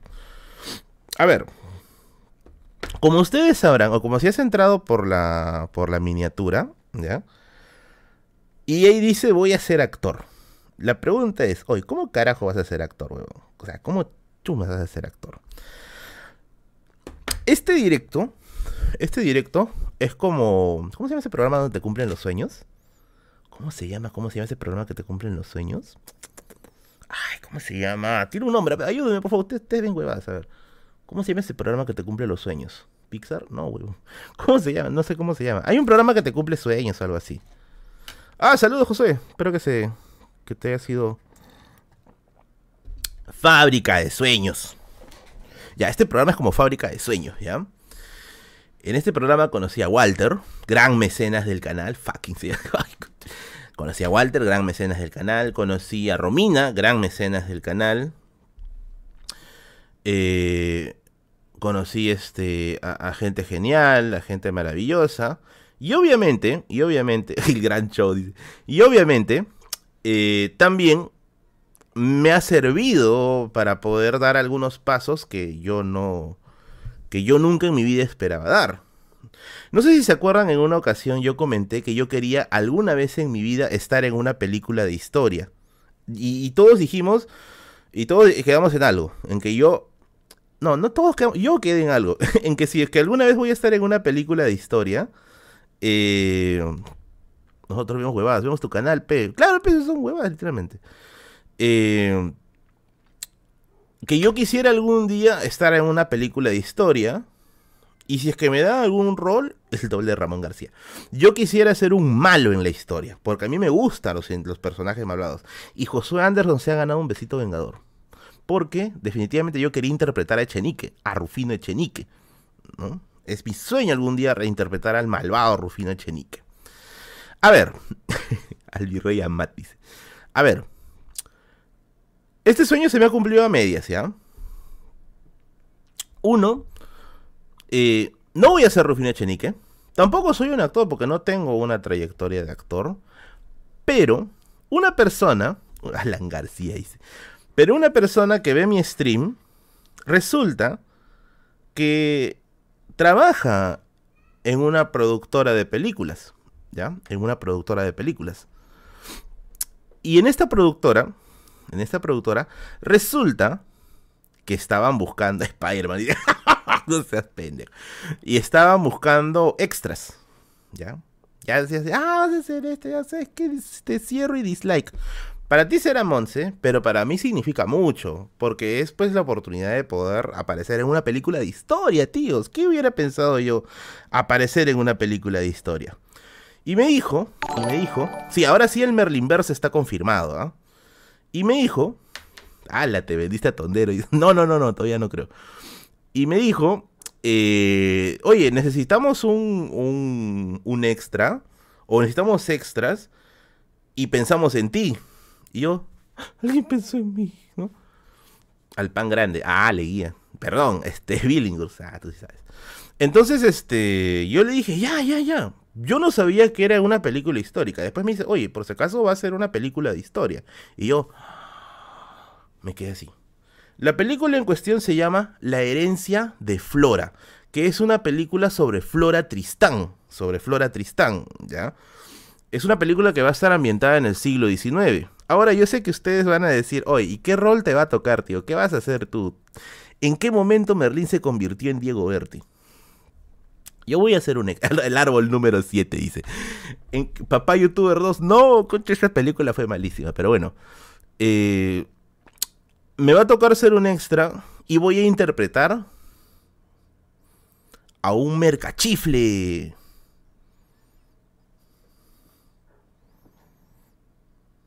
¿Saben lo que es un mercachifle, no? No saben lo que es un mercachifle. El arbusto, dice. Vamos a averiguar qué es un mercachifle. Uh.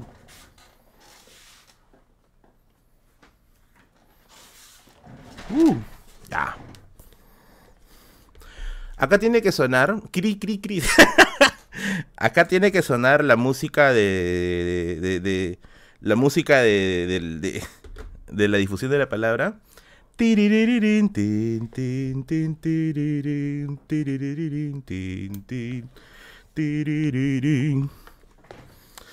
A ver, nos reímos si quieres, Ala. Tú estás muerto, los muertos no ríen. Según el libro Lima Antigua de Carlos Prince, que tiene un resumen de diversos personajes durante la época del virreinato, ¿ah? Digan lo que quieran, pero papá youtuber tuvo la sabiduría de salir en el estreno de Infinity War. Sí, Carlos Carlin pudo más que Thanos, tío. Según este libro de Carlos Prince, gracias a Donay Escobar, tío Merlin, dateme libros autores que hayan investigado sobre técnicas de construcción andinas. Uy, ahorita, ahorita tendría que. Me manda, mándame un mensaje al Instagram, amigo, ya, porque ahorita estoy con la cabeza en otro lugar. Ahí te puedo recomendar algunas cositas bravas. El mercachifle. Acá está. El mercachifle es un vendedor ambulante. Voy a ser un, voy a ser un cachinero, tío. Voy a ser un cachinero del siglo XIX. El cachinero es un vendedor ambulante. ¿no? Se le daba el nombre o dictado de mercachifle a los comerciantes de menor cuantía que salían por las calles con sus atadillos al hombro, vendiendo géneros por varas y gritando coco a medio y cuartillo la vara. No sé qué diablo estoy invocando un demonio, creo. Damasco para manteles y servilletas, bramante para sábanas. Mm. Tenían, también tenían o participaban de igual jerarquía. Aquellos que solían, que salían con una caja vidriera colgada al cuello. Del todo semejante a los que habían estacionados a los portales de la Plaza Mayor, exclamando con todo aire de sus pulmones hasta ponerse la cara de color granate. Mercería, perfumería fina, perfumería barata, etc. Así que Así que me va a tocar ser un mercachifle, amigos. Yo sé que ustedes dicen, ah, no, yo esperaba que sea así, Banco Capac, ¿no? Con una nominación al mejor extra. no, literalmente, hemos hablado tanto de cachinero en este canal que voy a, me va a tocar ser un cachinero. Pero un cachinero del siglo XIX. Pero es algo, huele a Oscar. Pero es algo, es algo. ¿ah? Mucha gente acá dice, no, que, ay, para eso, tanta huevada, ¿no? Para mí significa bastante. Para mí sí significa bastante. No voy a ser el prota, pero al menos voy a estar ahí como mercachifle. Así que, obviamente, bueno, no me van a invitar tampoco en el estreno. Pero imagínate, es que uno no puede ir votado. Mira, yo tenía un pata ya. Cuando yo estaba en el colegio, a un amigo del colegio que estaba metido en artes escénicas, que iba así talleres de, arte y toda esa nota, le tocó en una ocasión ser este ser extra en una en una novela, me acuerdo. Creo que era creo que era una novela, esas, estas novelas cutres que habían para chivolos en los, en los, años 2000, 2004 por ahí. Eh, oye, el pata de su, de su personaje de, de su personaje extra, hoy llegó votado. Por mi madre, llegó votado, así como que salió en una película. ¿Qué has hecho? Pues, era, el arbusto número 2, pero salió en una película. Así, ¿ah? Obviamente voy a ir pues con... Tiene que ir con humildad, pues, ¿no? Tranquilo, no voy a llegar así como todo, todo pituco. ¿Cómo te llamas? Ah, Jonathan. Ah, heavy. No, pues, uno tiene que ir así, tranquilo. Daniel, gracias. Si vas a ser actor, eso significa que van a regresar los choches. No, pues. A mí me gusta bastante. De hecho, de hecho. Eh, de hecho. Me gusta bastante la idea. Y va a ser divertido. Creo yo. No me va a tocar este. No como el bicho, sí, dice. No me va a tocar este. Obviamente, aprenderme líneas. Porque no es que estoy yendo ahí a decir. Ah, ya, este, por favor. Diego Berti, tráeme el café. No, no. O sea me va a tocar este simplemente estar ahí y ser un elemento estático de la escena. Pero bueno, algo es algo. ¿Vas a salir con lentes? Créeme, Edgar, que ese es algo que no me ha dejado dormir varias noches. No sé si voy a salir. no te olvides de tus seguidores cuando ganes el Oscar. No sé si voy a salir con lentes. Yo creo que no. A ver, siglo XIX. O sea, hay lentes, pero no de mi tipo. Ya, en esa época. Entonces va a ser muy raro pues, que yo esté con lentes. El problema es que yo sin lentes el problema es que yo sin lentes no veo nada. O sea, no veo literalmente nada. Voy a hacer un NPC. ¡Qué buena! ¡Ay, qué buena! Este es el hashtag de la noche. Este es el hashtag de la noche. Merlin NPC. Esto solo los gamers lo saben, ¿ya? Esto, este es un hashtag para la comunidad gamer. Voy a hacer un NPC. Merlin NPC. Shrek 5 dice. Eh, sí, ha dicho un NPC, carajo. o sea, yo voy a tener tres movimientos predeterminados, ¿no? Y vuelvo. Y regreso. Y te doy misiones, ¿no? Acá, ¿no? Anda, recoge la cola de dragón. Cuando vengas te voy a dar 50 monedas y 30 de experiencia. Pero bueno, ese debe ser un NPC, exacto. Es chévere, es chévere. A mí me gusta bastante. A mí me gusta Shrek 5, dice. Voy a andar bujeado, dice. Mago Merlin Warcraft. Descubrió, oye, sí, he descubierto hoy día que voy a hacer un NPC. Mi vida por la borda, dice. Voy a actuar de mercachifle en la, en la película de Flora Tristán. ¿Ya?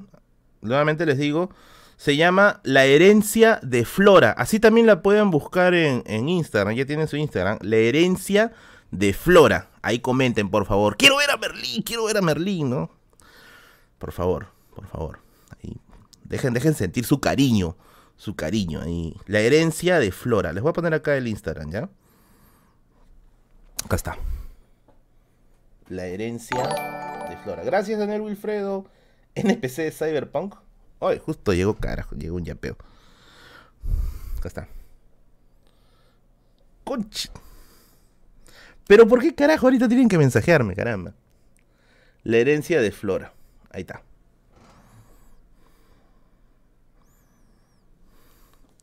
Obvio que sí. Obvio que sí. Todos en la sala de cine gritemos cuando salga Merlín. Oye, si, si de verdad, galán, galán, galán. Oye, firme, ¿ah? Si, si, sale, si sale mi partecita ahí en, el, en, el, en, la película y estás en el cine, por favor, lánzate un gritito y me etiquetas ahí en, las stories de Instagram. Dirás, ga, dice, ya se le subió la fama. No, nada, nada, nada. Pero quería compartirles esa, esa experiencia, ¿ya? La herencia de Flora, así se llama la película. Ahí síganlos en Instagram y vayan a comentar su rico ga. Ahí. Ga, viene por Merlin. Ah, vas a actuar con Silvana Cañete. Sí, es una de las personajes que va a estar ahí, va a actuar ahí. De hecho, hay un montón de. A ver, ¿con quiénes voy a actuar ahí? No sé, es que no sé si sale, a ver. Tengo miedo de decir cosas que no, no. No vaya. No vayan a ser reales. Pero, a ver, mejor no voy a dar, no voy a dar los, los nombres, ya, por si acaso, ¿ya? Pero solo les diré que está. Hay, hay un huevo de gente que sí es bien conocida. Yo, de hecho, voy a ser el desconocido ahí. Pero bueno. Eh, va a ser divertido, va a ser divertido, porque sí, este canalcito sigue progresando, con el dolor de los que lo odian, sigue progresando. Besito para ti. NPC como los aldeanos de Minecraft, dice. Espero verte. Oye, verdad, yo pensaba ir con mi sombrero, ¿ya? Así. Pero como voy a hacer un NPC mercachifle, no voy a tener sombrero, pues se supone que soy clase baja, carajo. Ya bueno, no importa. Pero bueno. Así es. Así es. Se olvidó de quién me dice. No, ya fue, ya fue, ya fue, ya fue, ya fue. a ver. Contando algunas anécdotas de la feria del libro, ¿ya? Vamos a contar algunas anécdotas. que no sé si contar esto. A ver, envidia es mi progreso, dice. Obvio. Besito vengador. ¿Ya? No voy a decir qué día fue. No lo voy a decir porque si no me van a funar, ¿ya? Pero un día, de los que estuve ahí firmando, firmando libros, yo me ausenté un rato, ya, yo me ausenté un rato. Me encontré con un buen amigo, con un buen amigo, y nos fuimos pues a la vuelta, me dijo, oye, vamos a tomar unas copitas, ¿ya? No sé qué diablos habremos pedido, o será porque hace tiempo no tomo unas copas. La cosa es que estaba, o sea, después de haber chupado un poquito, estaba medio mareado. Ay, conciencia de ambiente. Esto es lo que joda, yo no joda. Estaba bien, este. Ya estaba medio picadito. Eh, y en eso, como yo estoy así, yo veo que me estaban llamando, ¿no? Y yo veo mi llamada. Yo veo mi llamada y era del editorial, ¿ya? Que me dice, que dice, directo de una hora de anuncios, 59 minutos de agradecimiento. Eh, yo veo este, una llamada y era del editorial que decía, oh Merlito, ¿dónde estás hoy? Y yo le digo, no, estoy acá, weón, estoy en la calle de la pizza, weón. ¿Qué fue, qué fue, qué fue? Y me dice, oye, por acaso, tan que te esperan acá, hay gente que está con tu libro, quieren que les firmes el libro. Y yo le digo, no, mano, ahorita te mano, ahorita no, ahorita no, le digo, no, por favor, no. Y me dice, ven, ven, te están esperando por si acaso, ¿no? Ese, ese rato, ese rato, yo dije, oye, Tito, matito, voy a firmar mi libro, yo. Ahorita vengo. No sé qué he hecho, ¿ya? Pero respiré todo el aire de smog ahí de, de, Shell y, me fui caminando, pero con la cara, por eso no llegaba, dice, con la cara más seria de este mundo. Y así. Y me acuerdo que por ahí, por ahí, un par de personas, o sea, la clásica, pues, ¿no? Eh, porque a uno no le sorprende el suscriptor que viene y de frente te dice, Merlín, una foto. Eso, ese suscriptor no sorprende. El que sorprende es el que está de lejos, te mira y, y cuchichea algo así. ¿No? Y ese es el que, el que te sorprende un poco, ¿no? Y yo me acuerdo que eso estaba así, ¿no? Y estaba pasando, y dos patas del costado estaban ahí. Y estaban así. Y Tío, no voy a entrar en conflictos con otras personas, por favor. No, no, no te metas en, no te metas en un tema que de verdad no me interesa. No, no me interesa meterme en problemas con nadie. Entonces yo llego, yo llego, y estaba así.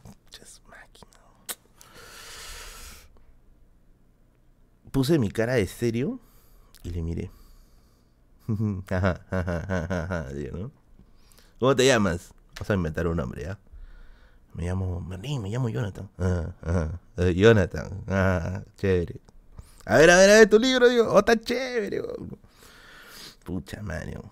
Está con toda la, con toda la seriedad. No sé ni cómo le he firmado. no sé qué huevada le habré puesto. Pero, pero, pero la gente, los que está, la gente en el puesto, sí se dio cuenta que estaba medio choborra.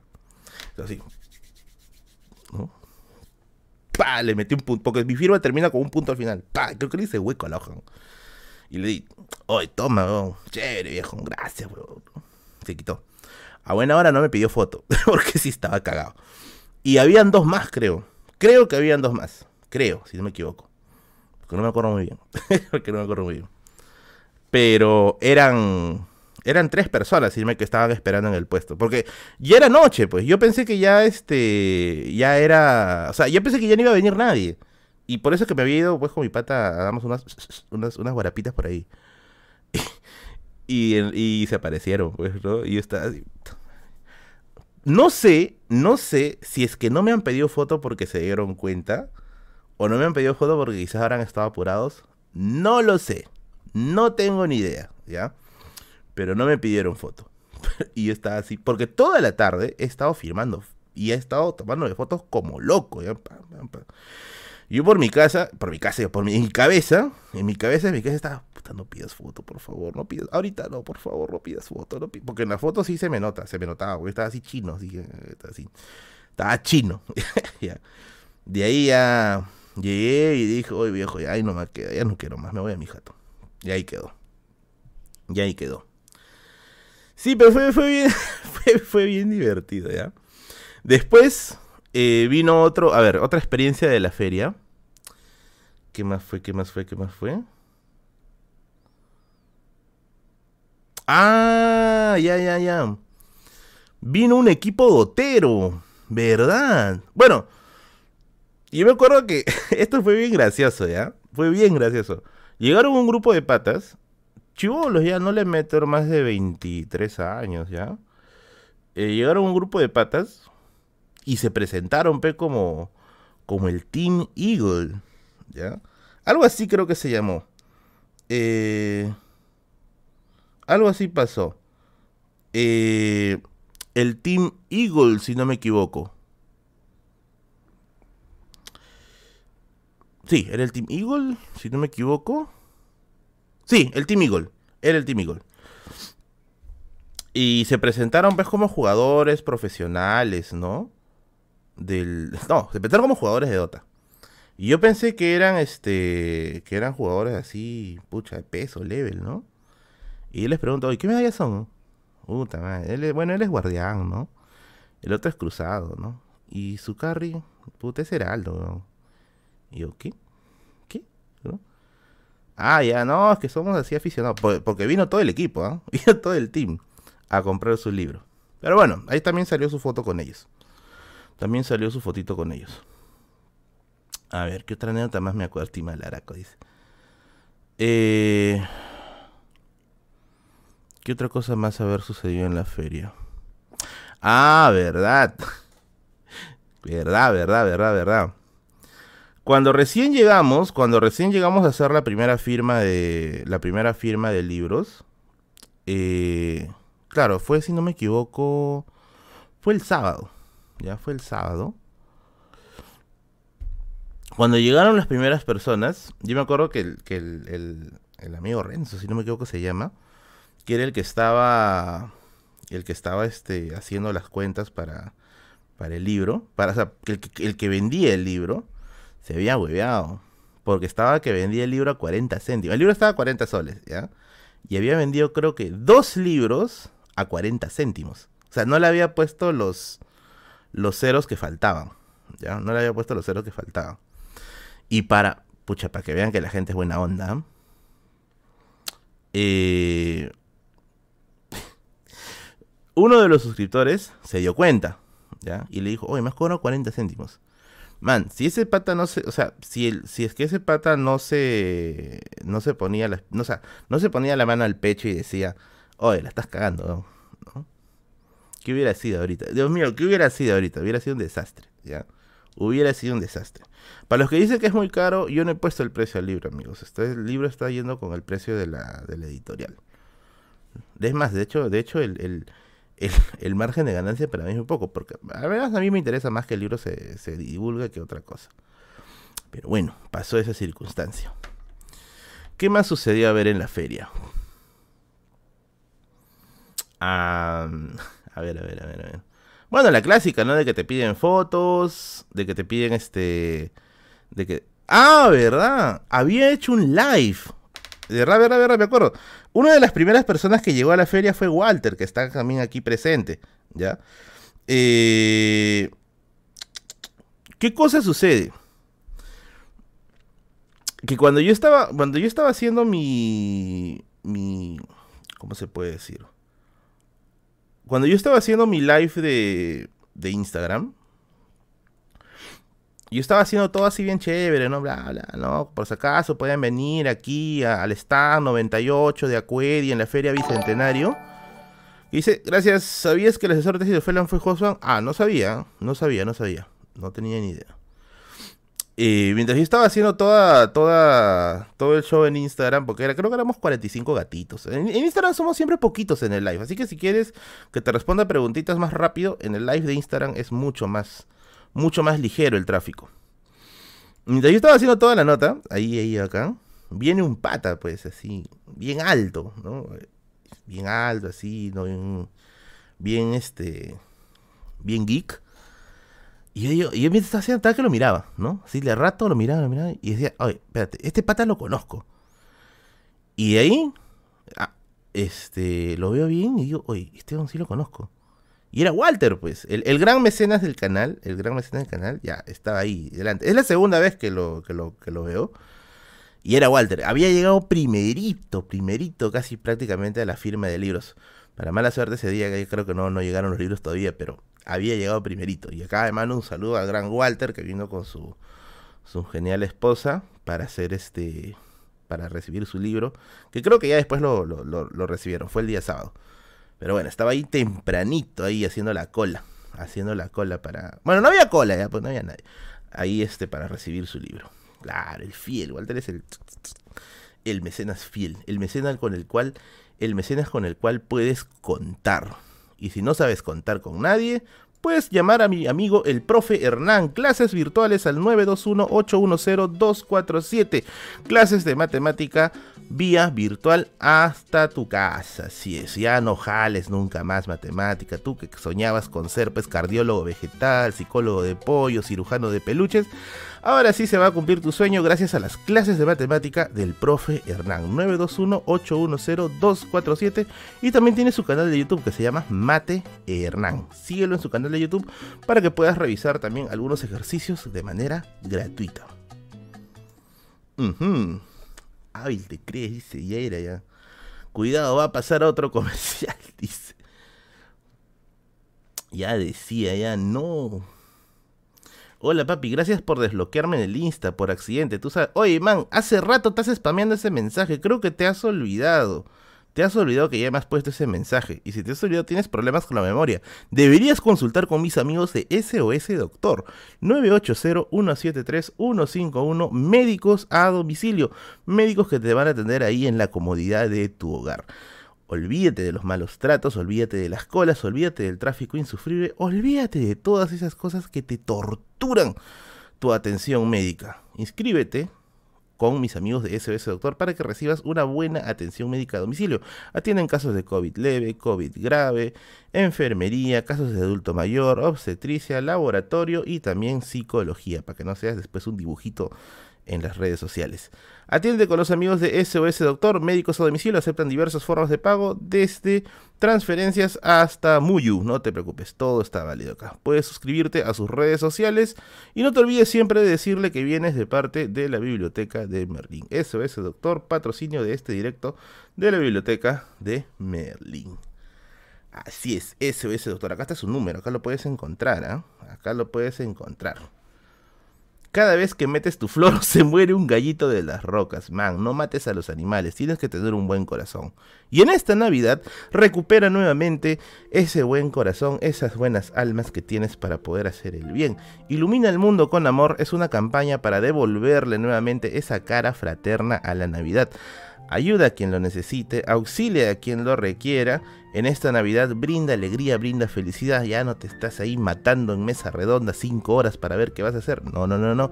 Haz una buena obra en esta Navidad. Apoya a quien lo necesita. Si quieres saber más de esta campaña de Ilumina el Mundo con Amor que le intenta devolver el viejo espíritu de la Navidad, puedes entrar a su página web que aparece en la publicidad de la pantalla. Ilumina el Mundo con Amor, también patrocinio de este directo de la biblioteca de Merlín. Ajá. Eso no lo voy a venir. Walter mueve las reales harinas. Dice, oye, ¿qué fue?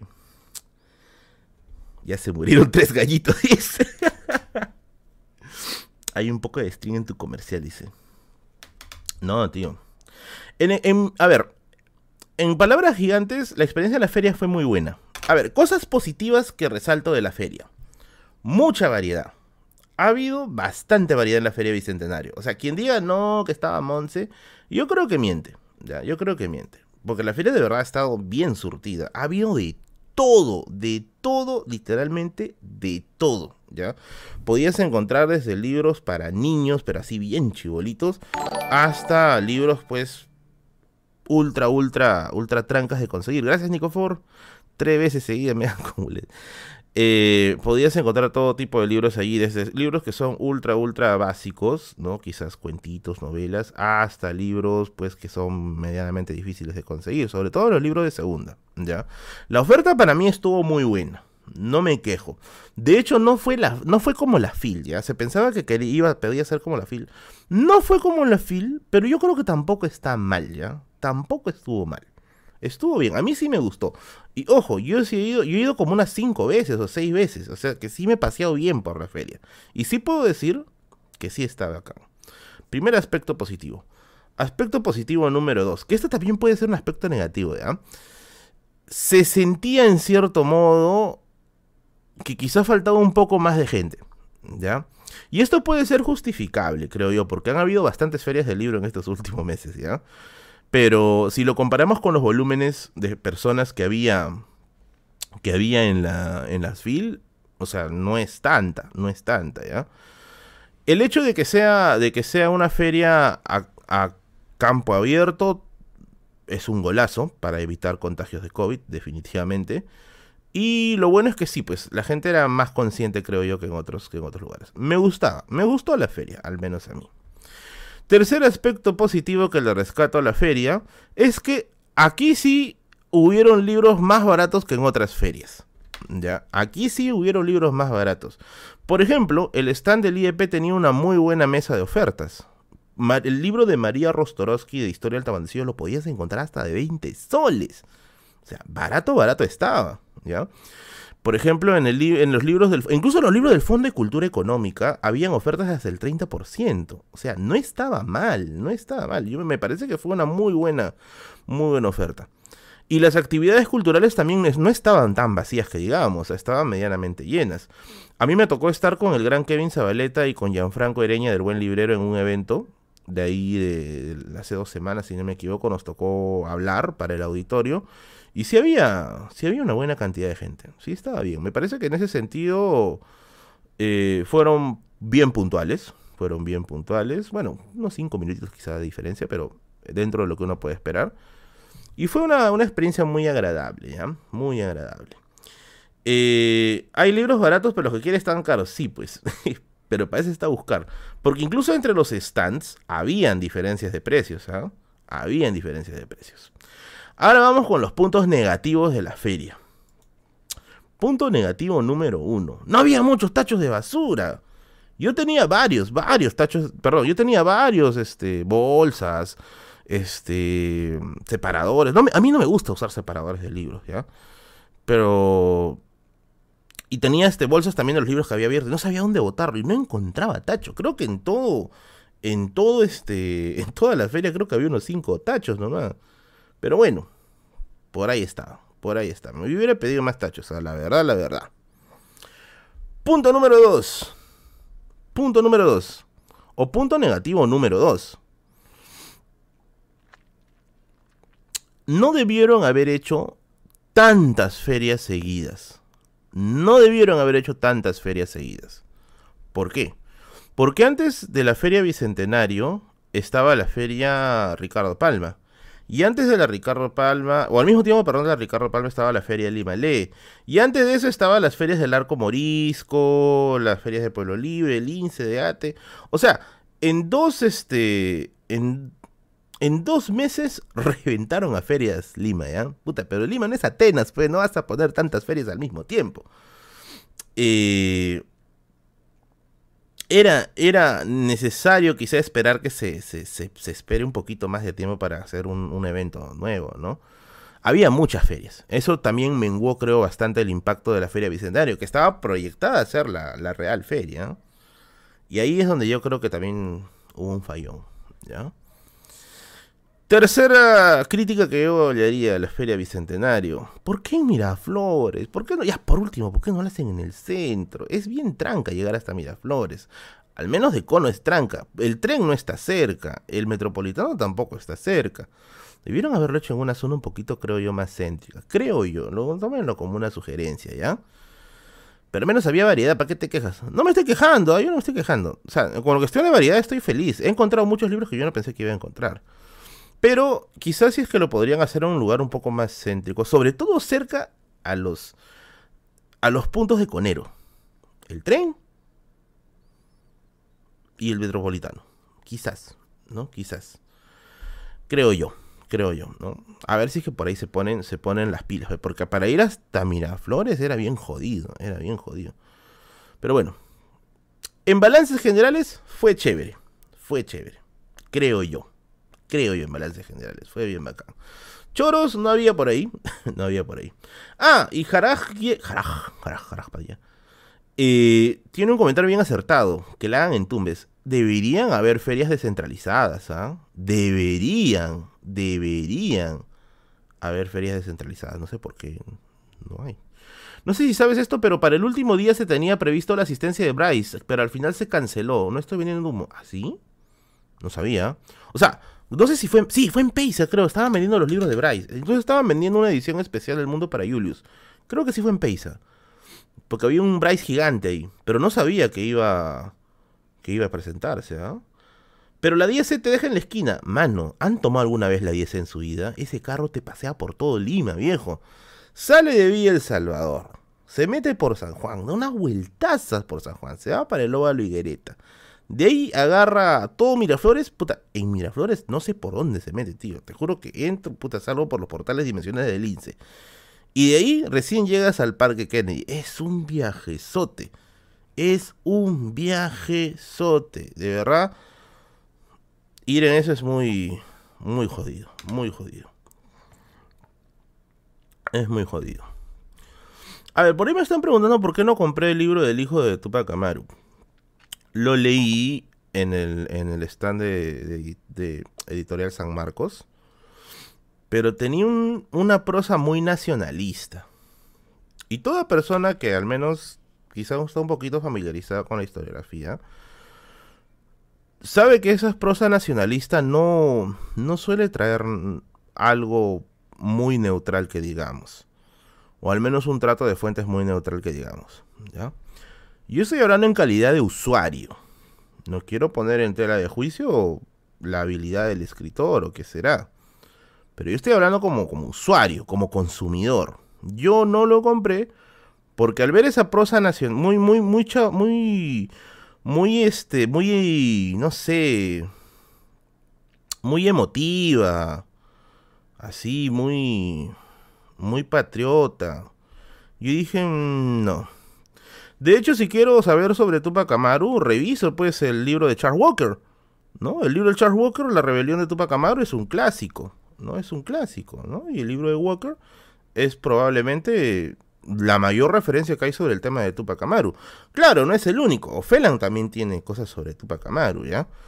Pero yo me inclinaría más por esa prosa académica, ¿ya? ¿Por qué no le das una oportunidad porque costaba 30 soles? Pues mi oportunidad iba a costar 30 soles. Así que no decidí no gastar en ese libro y quizá comprar otro. Por eso es que al final no me animé para llevarlo. Lo iba a llevar, pensaba llevarlo, pero si yo voy a consumir historia, la verdad es que prefiero irme al IEP al IEP, al IFEA o a las editoriales, este, no sé, de la Católica o de la misma San Marcos, pero... ¡Ay, gracias Romina! ¡Oh, Romina, cumplimos seis meses!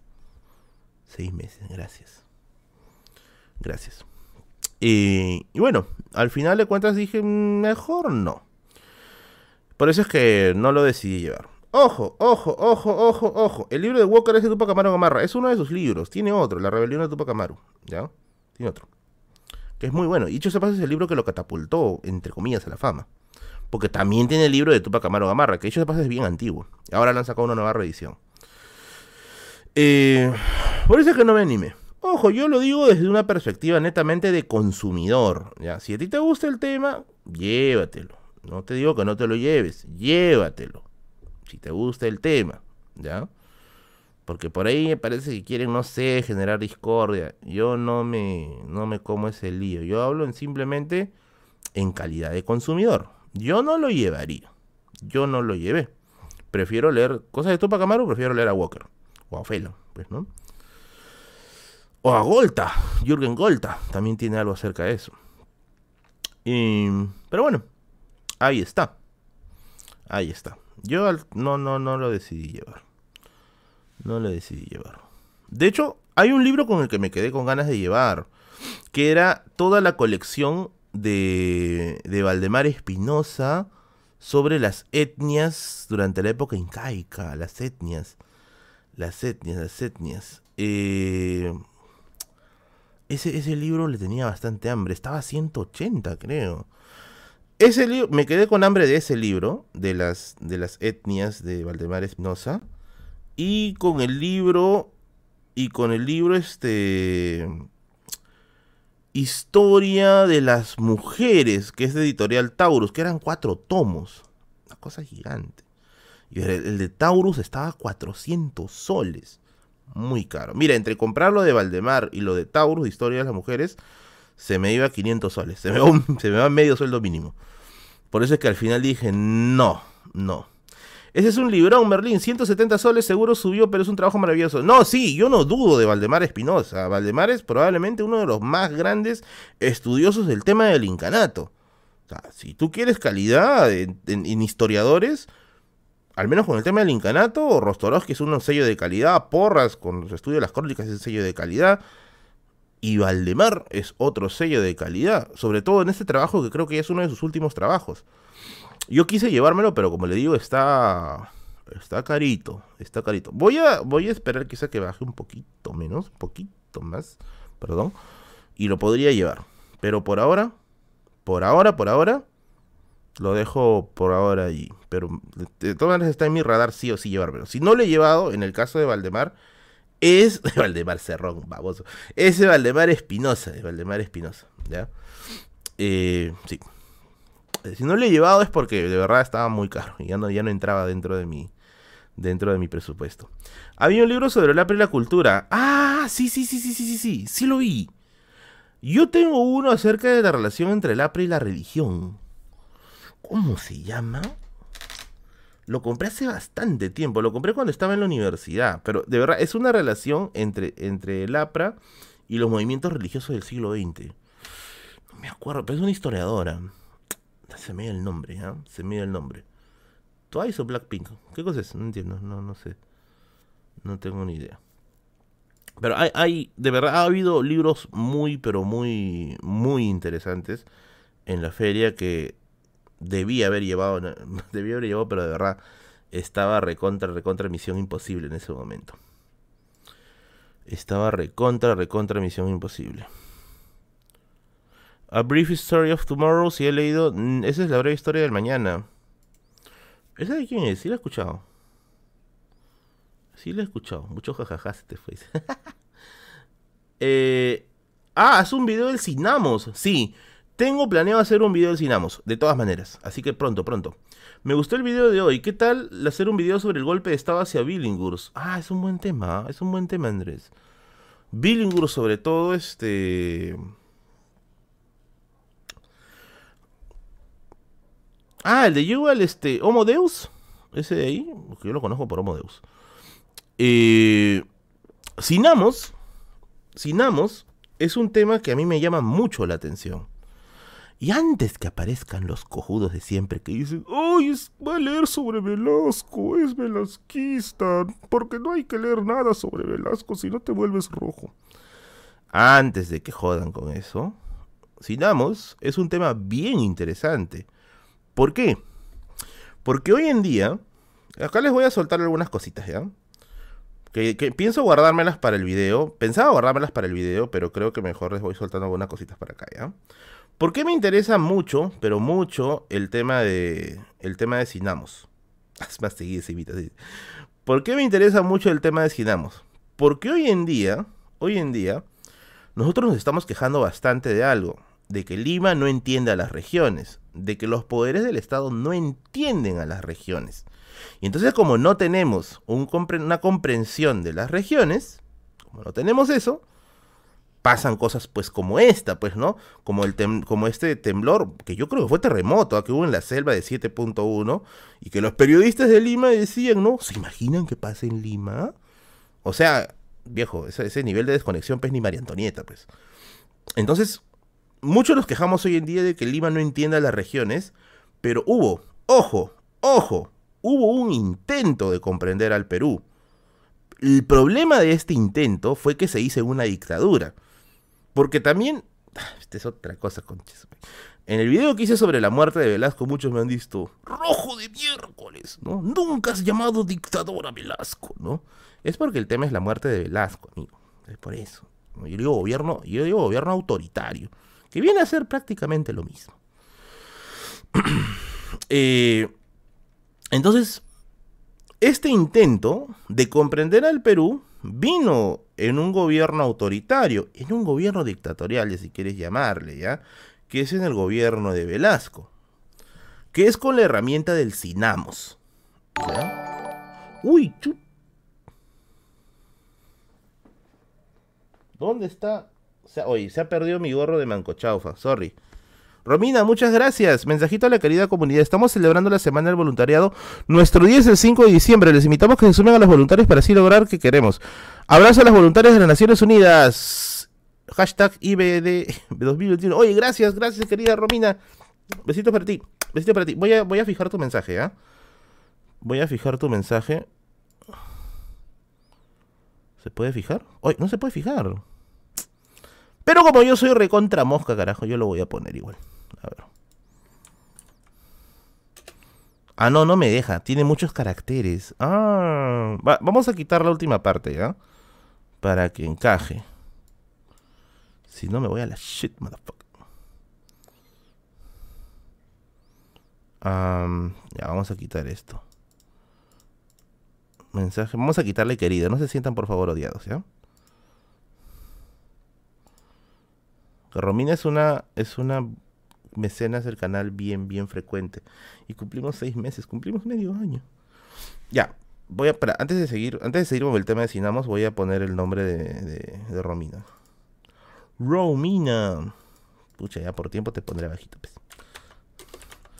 Romina de Borbón Estuardo. Listo, rompimos las líneas del tiempo, carajo. Está bien.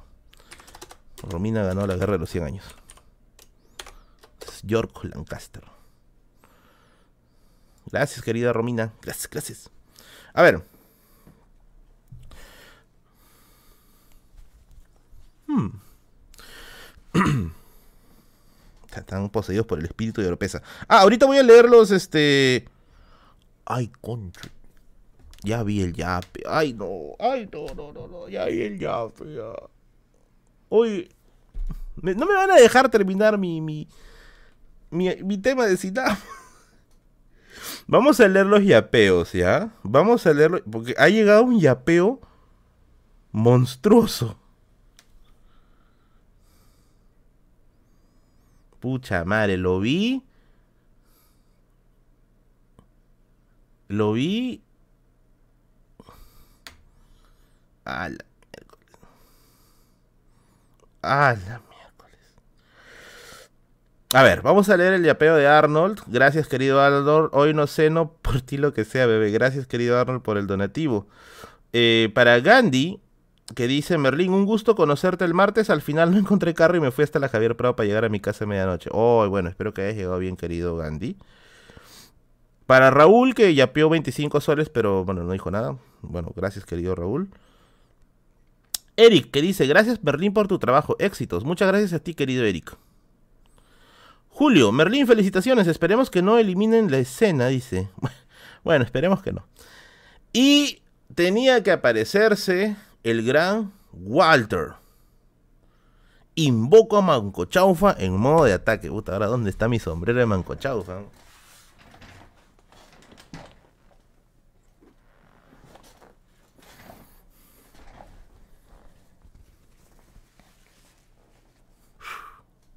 Manco Chaufa ha sido, Manco Chaufa has been summoned, ha sido invocado. Muchas gracias, querido Walter, por el gran donativo de 250 soles. Wow. Este directo es una bestia. Debería poner el, el, el money, money, money ahorita acá. Walter York, Lancaster. Puta, ¿qué más le pongo? Walter York Lancaster, eh, Corazón de León, ¿no? Que se portó con 250 soles.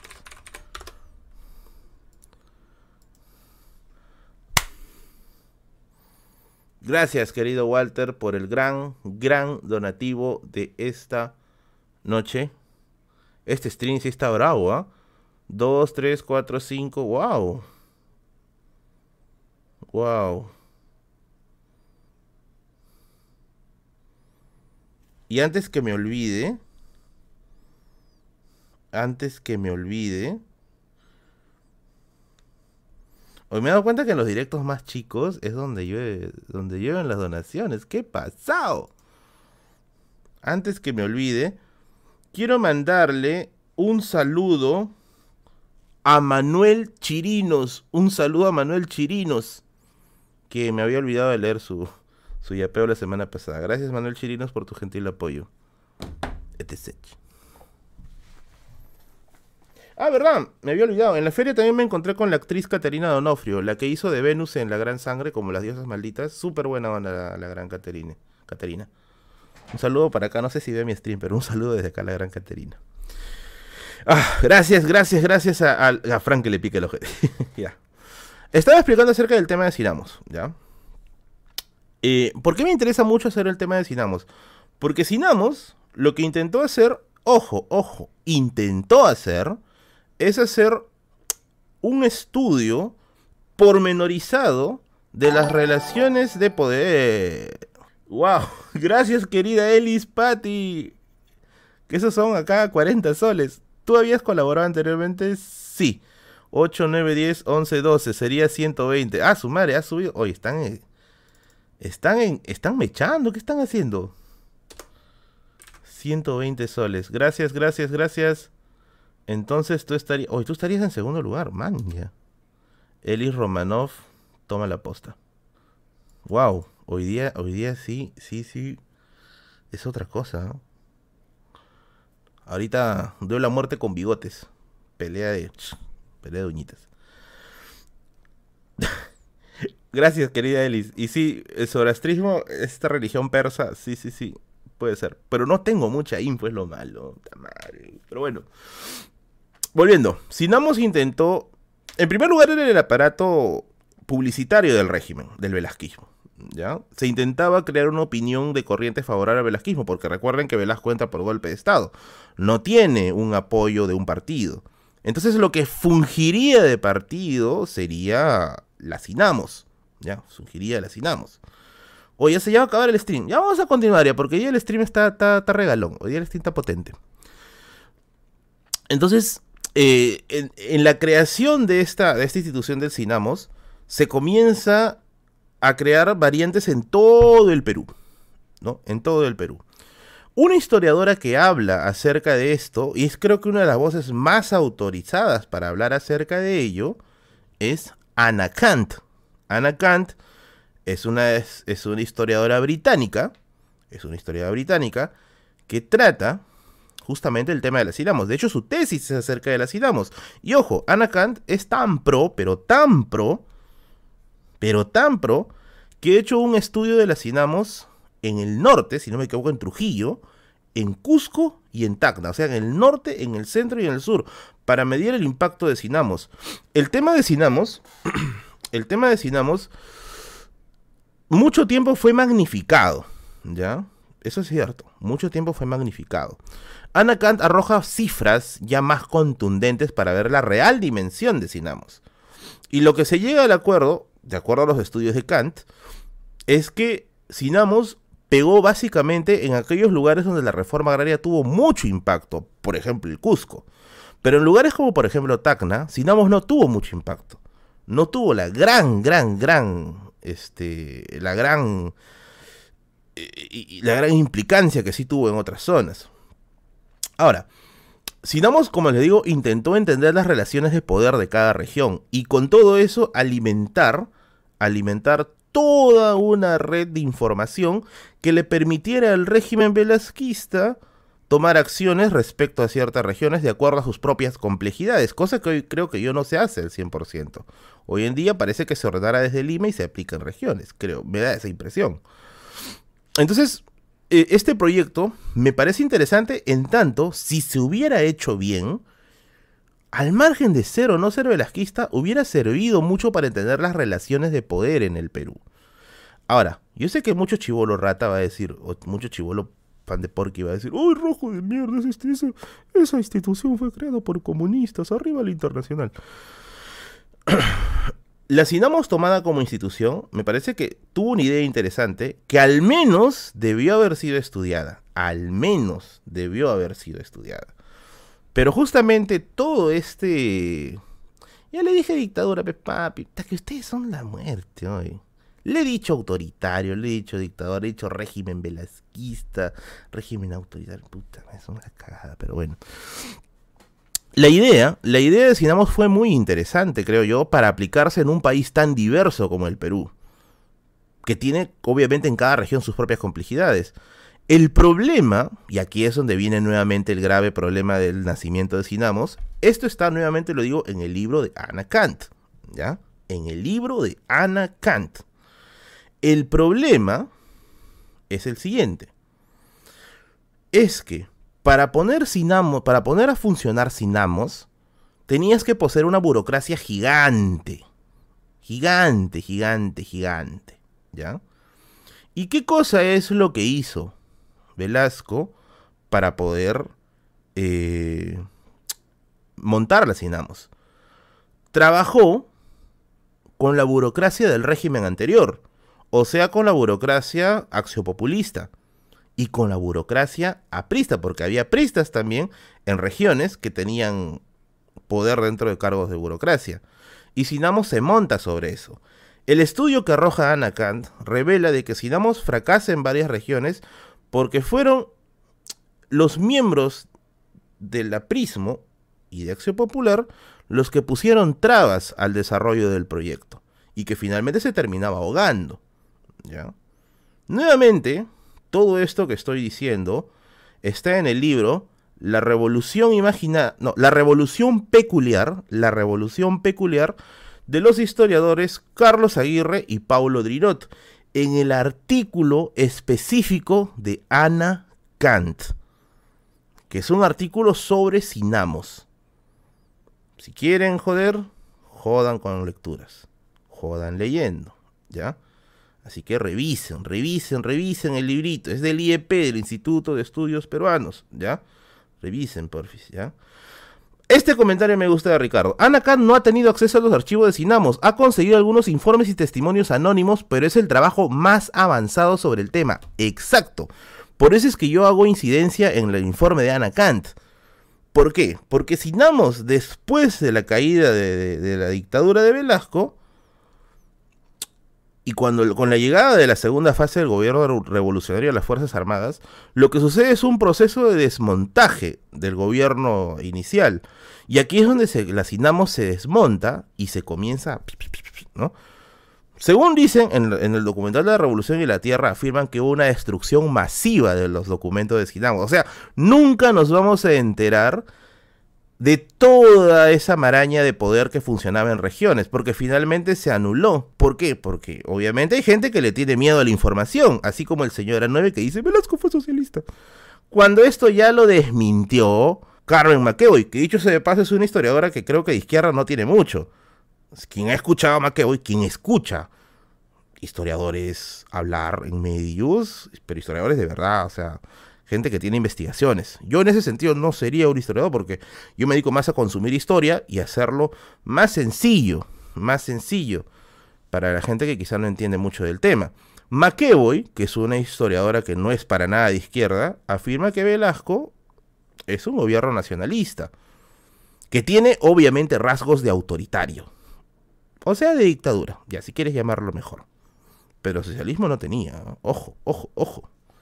Nuevamente, Libro de McEvoy, recomendado para eso, tiene un libro que ha salido hace poco, bueno, salió el año pasado, pues hace poco, que es la... ¿Cómo se llama este libro de McEvoy? La República Grietada. Si no quieres soplarte el libro, claro, yo soy más el papel de divulgador, más, más que eso, más que historiador, soy divulgador. Si quieres, este, si no quieres soplarte el libro de La República Grietada de Carmen McEvoy, revisa la entrevista que le hace Carlos Orozco a Carmen McEvoy. Ahora antes que digas, Orozco, Orozco, Orozco. Antes de que digas huevadas, ya. En esa entrevista me parece que Orozco planteó muy bien las preguntas a McEvoy. Nuevamente, chequen la entrevista, cheque. Y así no quieres comprarte el libro porque te da flojera, porque tu cabeza leyó tres páginas del libro negro de la nueva izquierda y te quedaste jato, se murió la última neurona que estaba ahí con su tutú dando vueltas en tu cabeza. Ya, mírate la entrevista para que no te duermas. Ya, chécala, chécala. El libro se llama La República Gritada de Carmen McEvoy y dicho sea de paso sobre Velasco vas a encontrar un huevo de información. Un huevo de información. Así es, of course, my horse. Of course, my horse. Voy a hacer de todas maneras un este un informe un, un informe bien este bien detallado de la Cinamos, porque como le digo, es un tema que me llama mucho la atención, pero me llama la atención en el sentido académico, ¿ya? Eh, es un tema muy, muy, muy interesante, pero que lamentablemente no lo vas a ver en televisión, pues. Porque tú hablas de algo de esos temas en televisión, alto que comunista, ¿no? Tú quieres aprender un poco acerca, no sé, ya, de, la de lo que Scorza llama eh, la, la, rebelión invisible, ¿no? De los guerrillas de los 60. ¿Lo quieres leer? No, comunista, ¿no? Bueno, no vas a ver, creo, eso en televisión, pero te lo voy a presentar aquí. Y todo con el sello de este canal. Con fuentes, con bibliografía. Con bibliografía. Porque ese es el sello del canal aquí. Ay, ay, ay.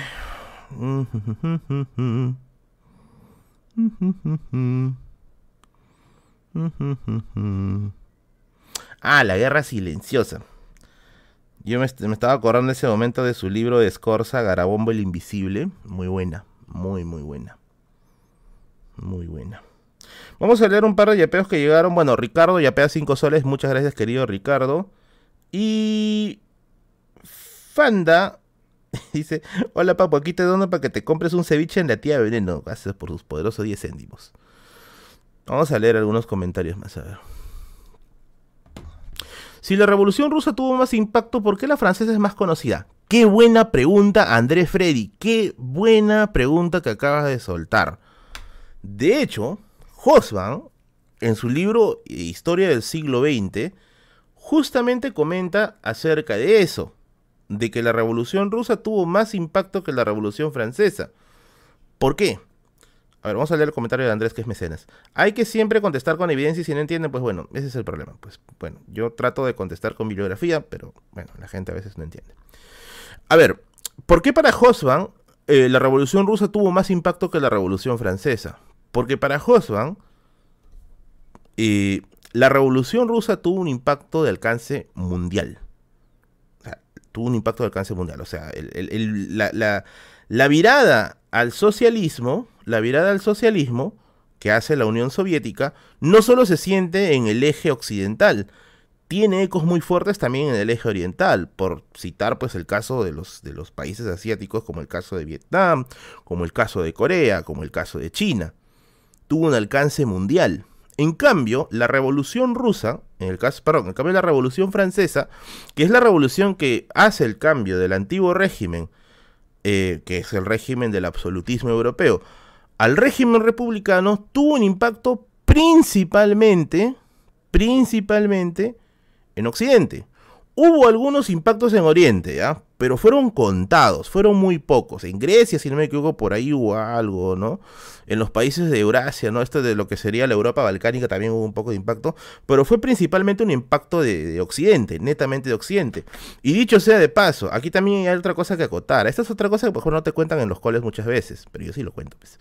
Que es que la Revolución Francesa hace una chamba a medias. O sea, tú te tumbas la monarquía borbónica por medio de una revolución, pero hay todavía remanentes de la monarquía en el mundo occidental. ¿Cuál es el acontecimiento que sí termina de tumbarse el absolutismo hasta cierto punto? Eh, de una manera mucho más completa, es la Primera Guerra Mundial. Con la Primera Guerra Mundial tienes la caída de las últimas grandes monarquías de Occidente. La rusa con la Revolución, eh, la otomana, ¿no? después con el Tratado Sykes-Picot que se desintegra, la austrohúngara y la alemana. ¿no? Con eso ya tienes ya un quiebre tremendo con el tema de las monarquías absolutas, ¿no? Y entonces Hosban lo que hace es analizar justamente eso, ¿no? El impacto de la Revolución Francesa es bien mediático porque es bien occidentalista, ¿ya? Pero, si hablamos en términos macro, la Revolución Rusa es la que tiene un impacto mucho, pero mucho más profundo, ¿no? ¿Por qué el curso de historia no se lleva tan profundo en las escuelas de Perú? Lo que pasa es que para entender algunos temas se requiere un poquito más de, no sé cómo llamarlo, preparación, podría decirse. Y lo otro es que muchas veces estos, estas lecturas sobre la historia no suelen estar tanto dentro de las currículas escolares, ¿no? Ya depende pues de un profe que le guste el tema, ¿no? Eh, que lo mencionen, pues, ¿no? Pero, bueno, creo que es de cierto modo así, ¿no?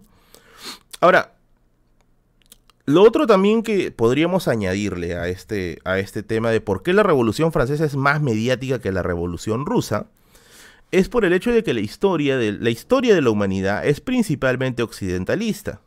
Y esta ha sido una crítica muy fuerte que se le ha hecho al modelo histórico actual. ¿ah? Por ejemplo, nuevamente hablando, hablando con, con evidencia, ¿no?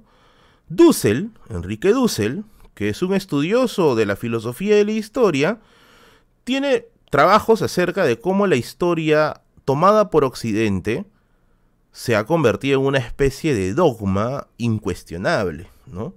Ahora, Dussel también dice cosas locas. ¿ah? Bueno, lo digo locas en el sentido de que plantea cosas revolucionarias, ¿no? Por ejemplo, Dussel afirma que el Renacimiento se originó en China. Sus ideas son interesantes, ¿ya? Yo creo que hay que, hay que tomarlo hasta cierto punto como un buen referente, pero definitivamente Dussel es una de esas voces contestatarias que quieren desoccidentalizar la historia. Y yo estoy que lo leo en, estos, en estos meses. Quiero empaparme un poquito más del tema y quizá hablar acerca de ello. ¿ya? Pero bueno, les comento de todas maneras un poquito de lo que estoy, de lo que estoy haciendo. Gracias Kevin por suscribirte. Si se ponen a repasar la historia del Perú, verá que el gobierno de Velasco arruinó la industria en el Perú, uno de los peores gobiernos. Bueno, depende de ti, es un criterio. Yo siempre he dicho que para decir mal gobierno o buen gobierno hay que tener harto cuidado. ¿ah? Porque si tú dices, es un pésimo, es el peor gobierno de la historia del Perú. O sea, tendrías que poner en una balanza lo social, lo económico, lo político y lo cultural. Si reconoces todos los factores y con base en ello haces tus sumas y restas, a buena hora. Pero si solamente lo ves de un lado, pues bueno, no hay mucho que se pueda hacer, ¿no? No hay mucho que se pueda hacer. No hay mucho que se pueda hacer. Oye, me he animado para seguir este haciendo directo. Creo que voy a hacer directo el día domingo, ¿ah? ¿Qué dicen? ¿Nos conectamos el domingo? ¿Qué dicen? ¿Qué dicen, amiguitos? ¿Nos conectamos el domingo?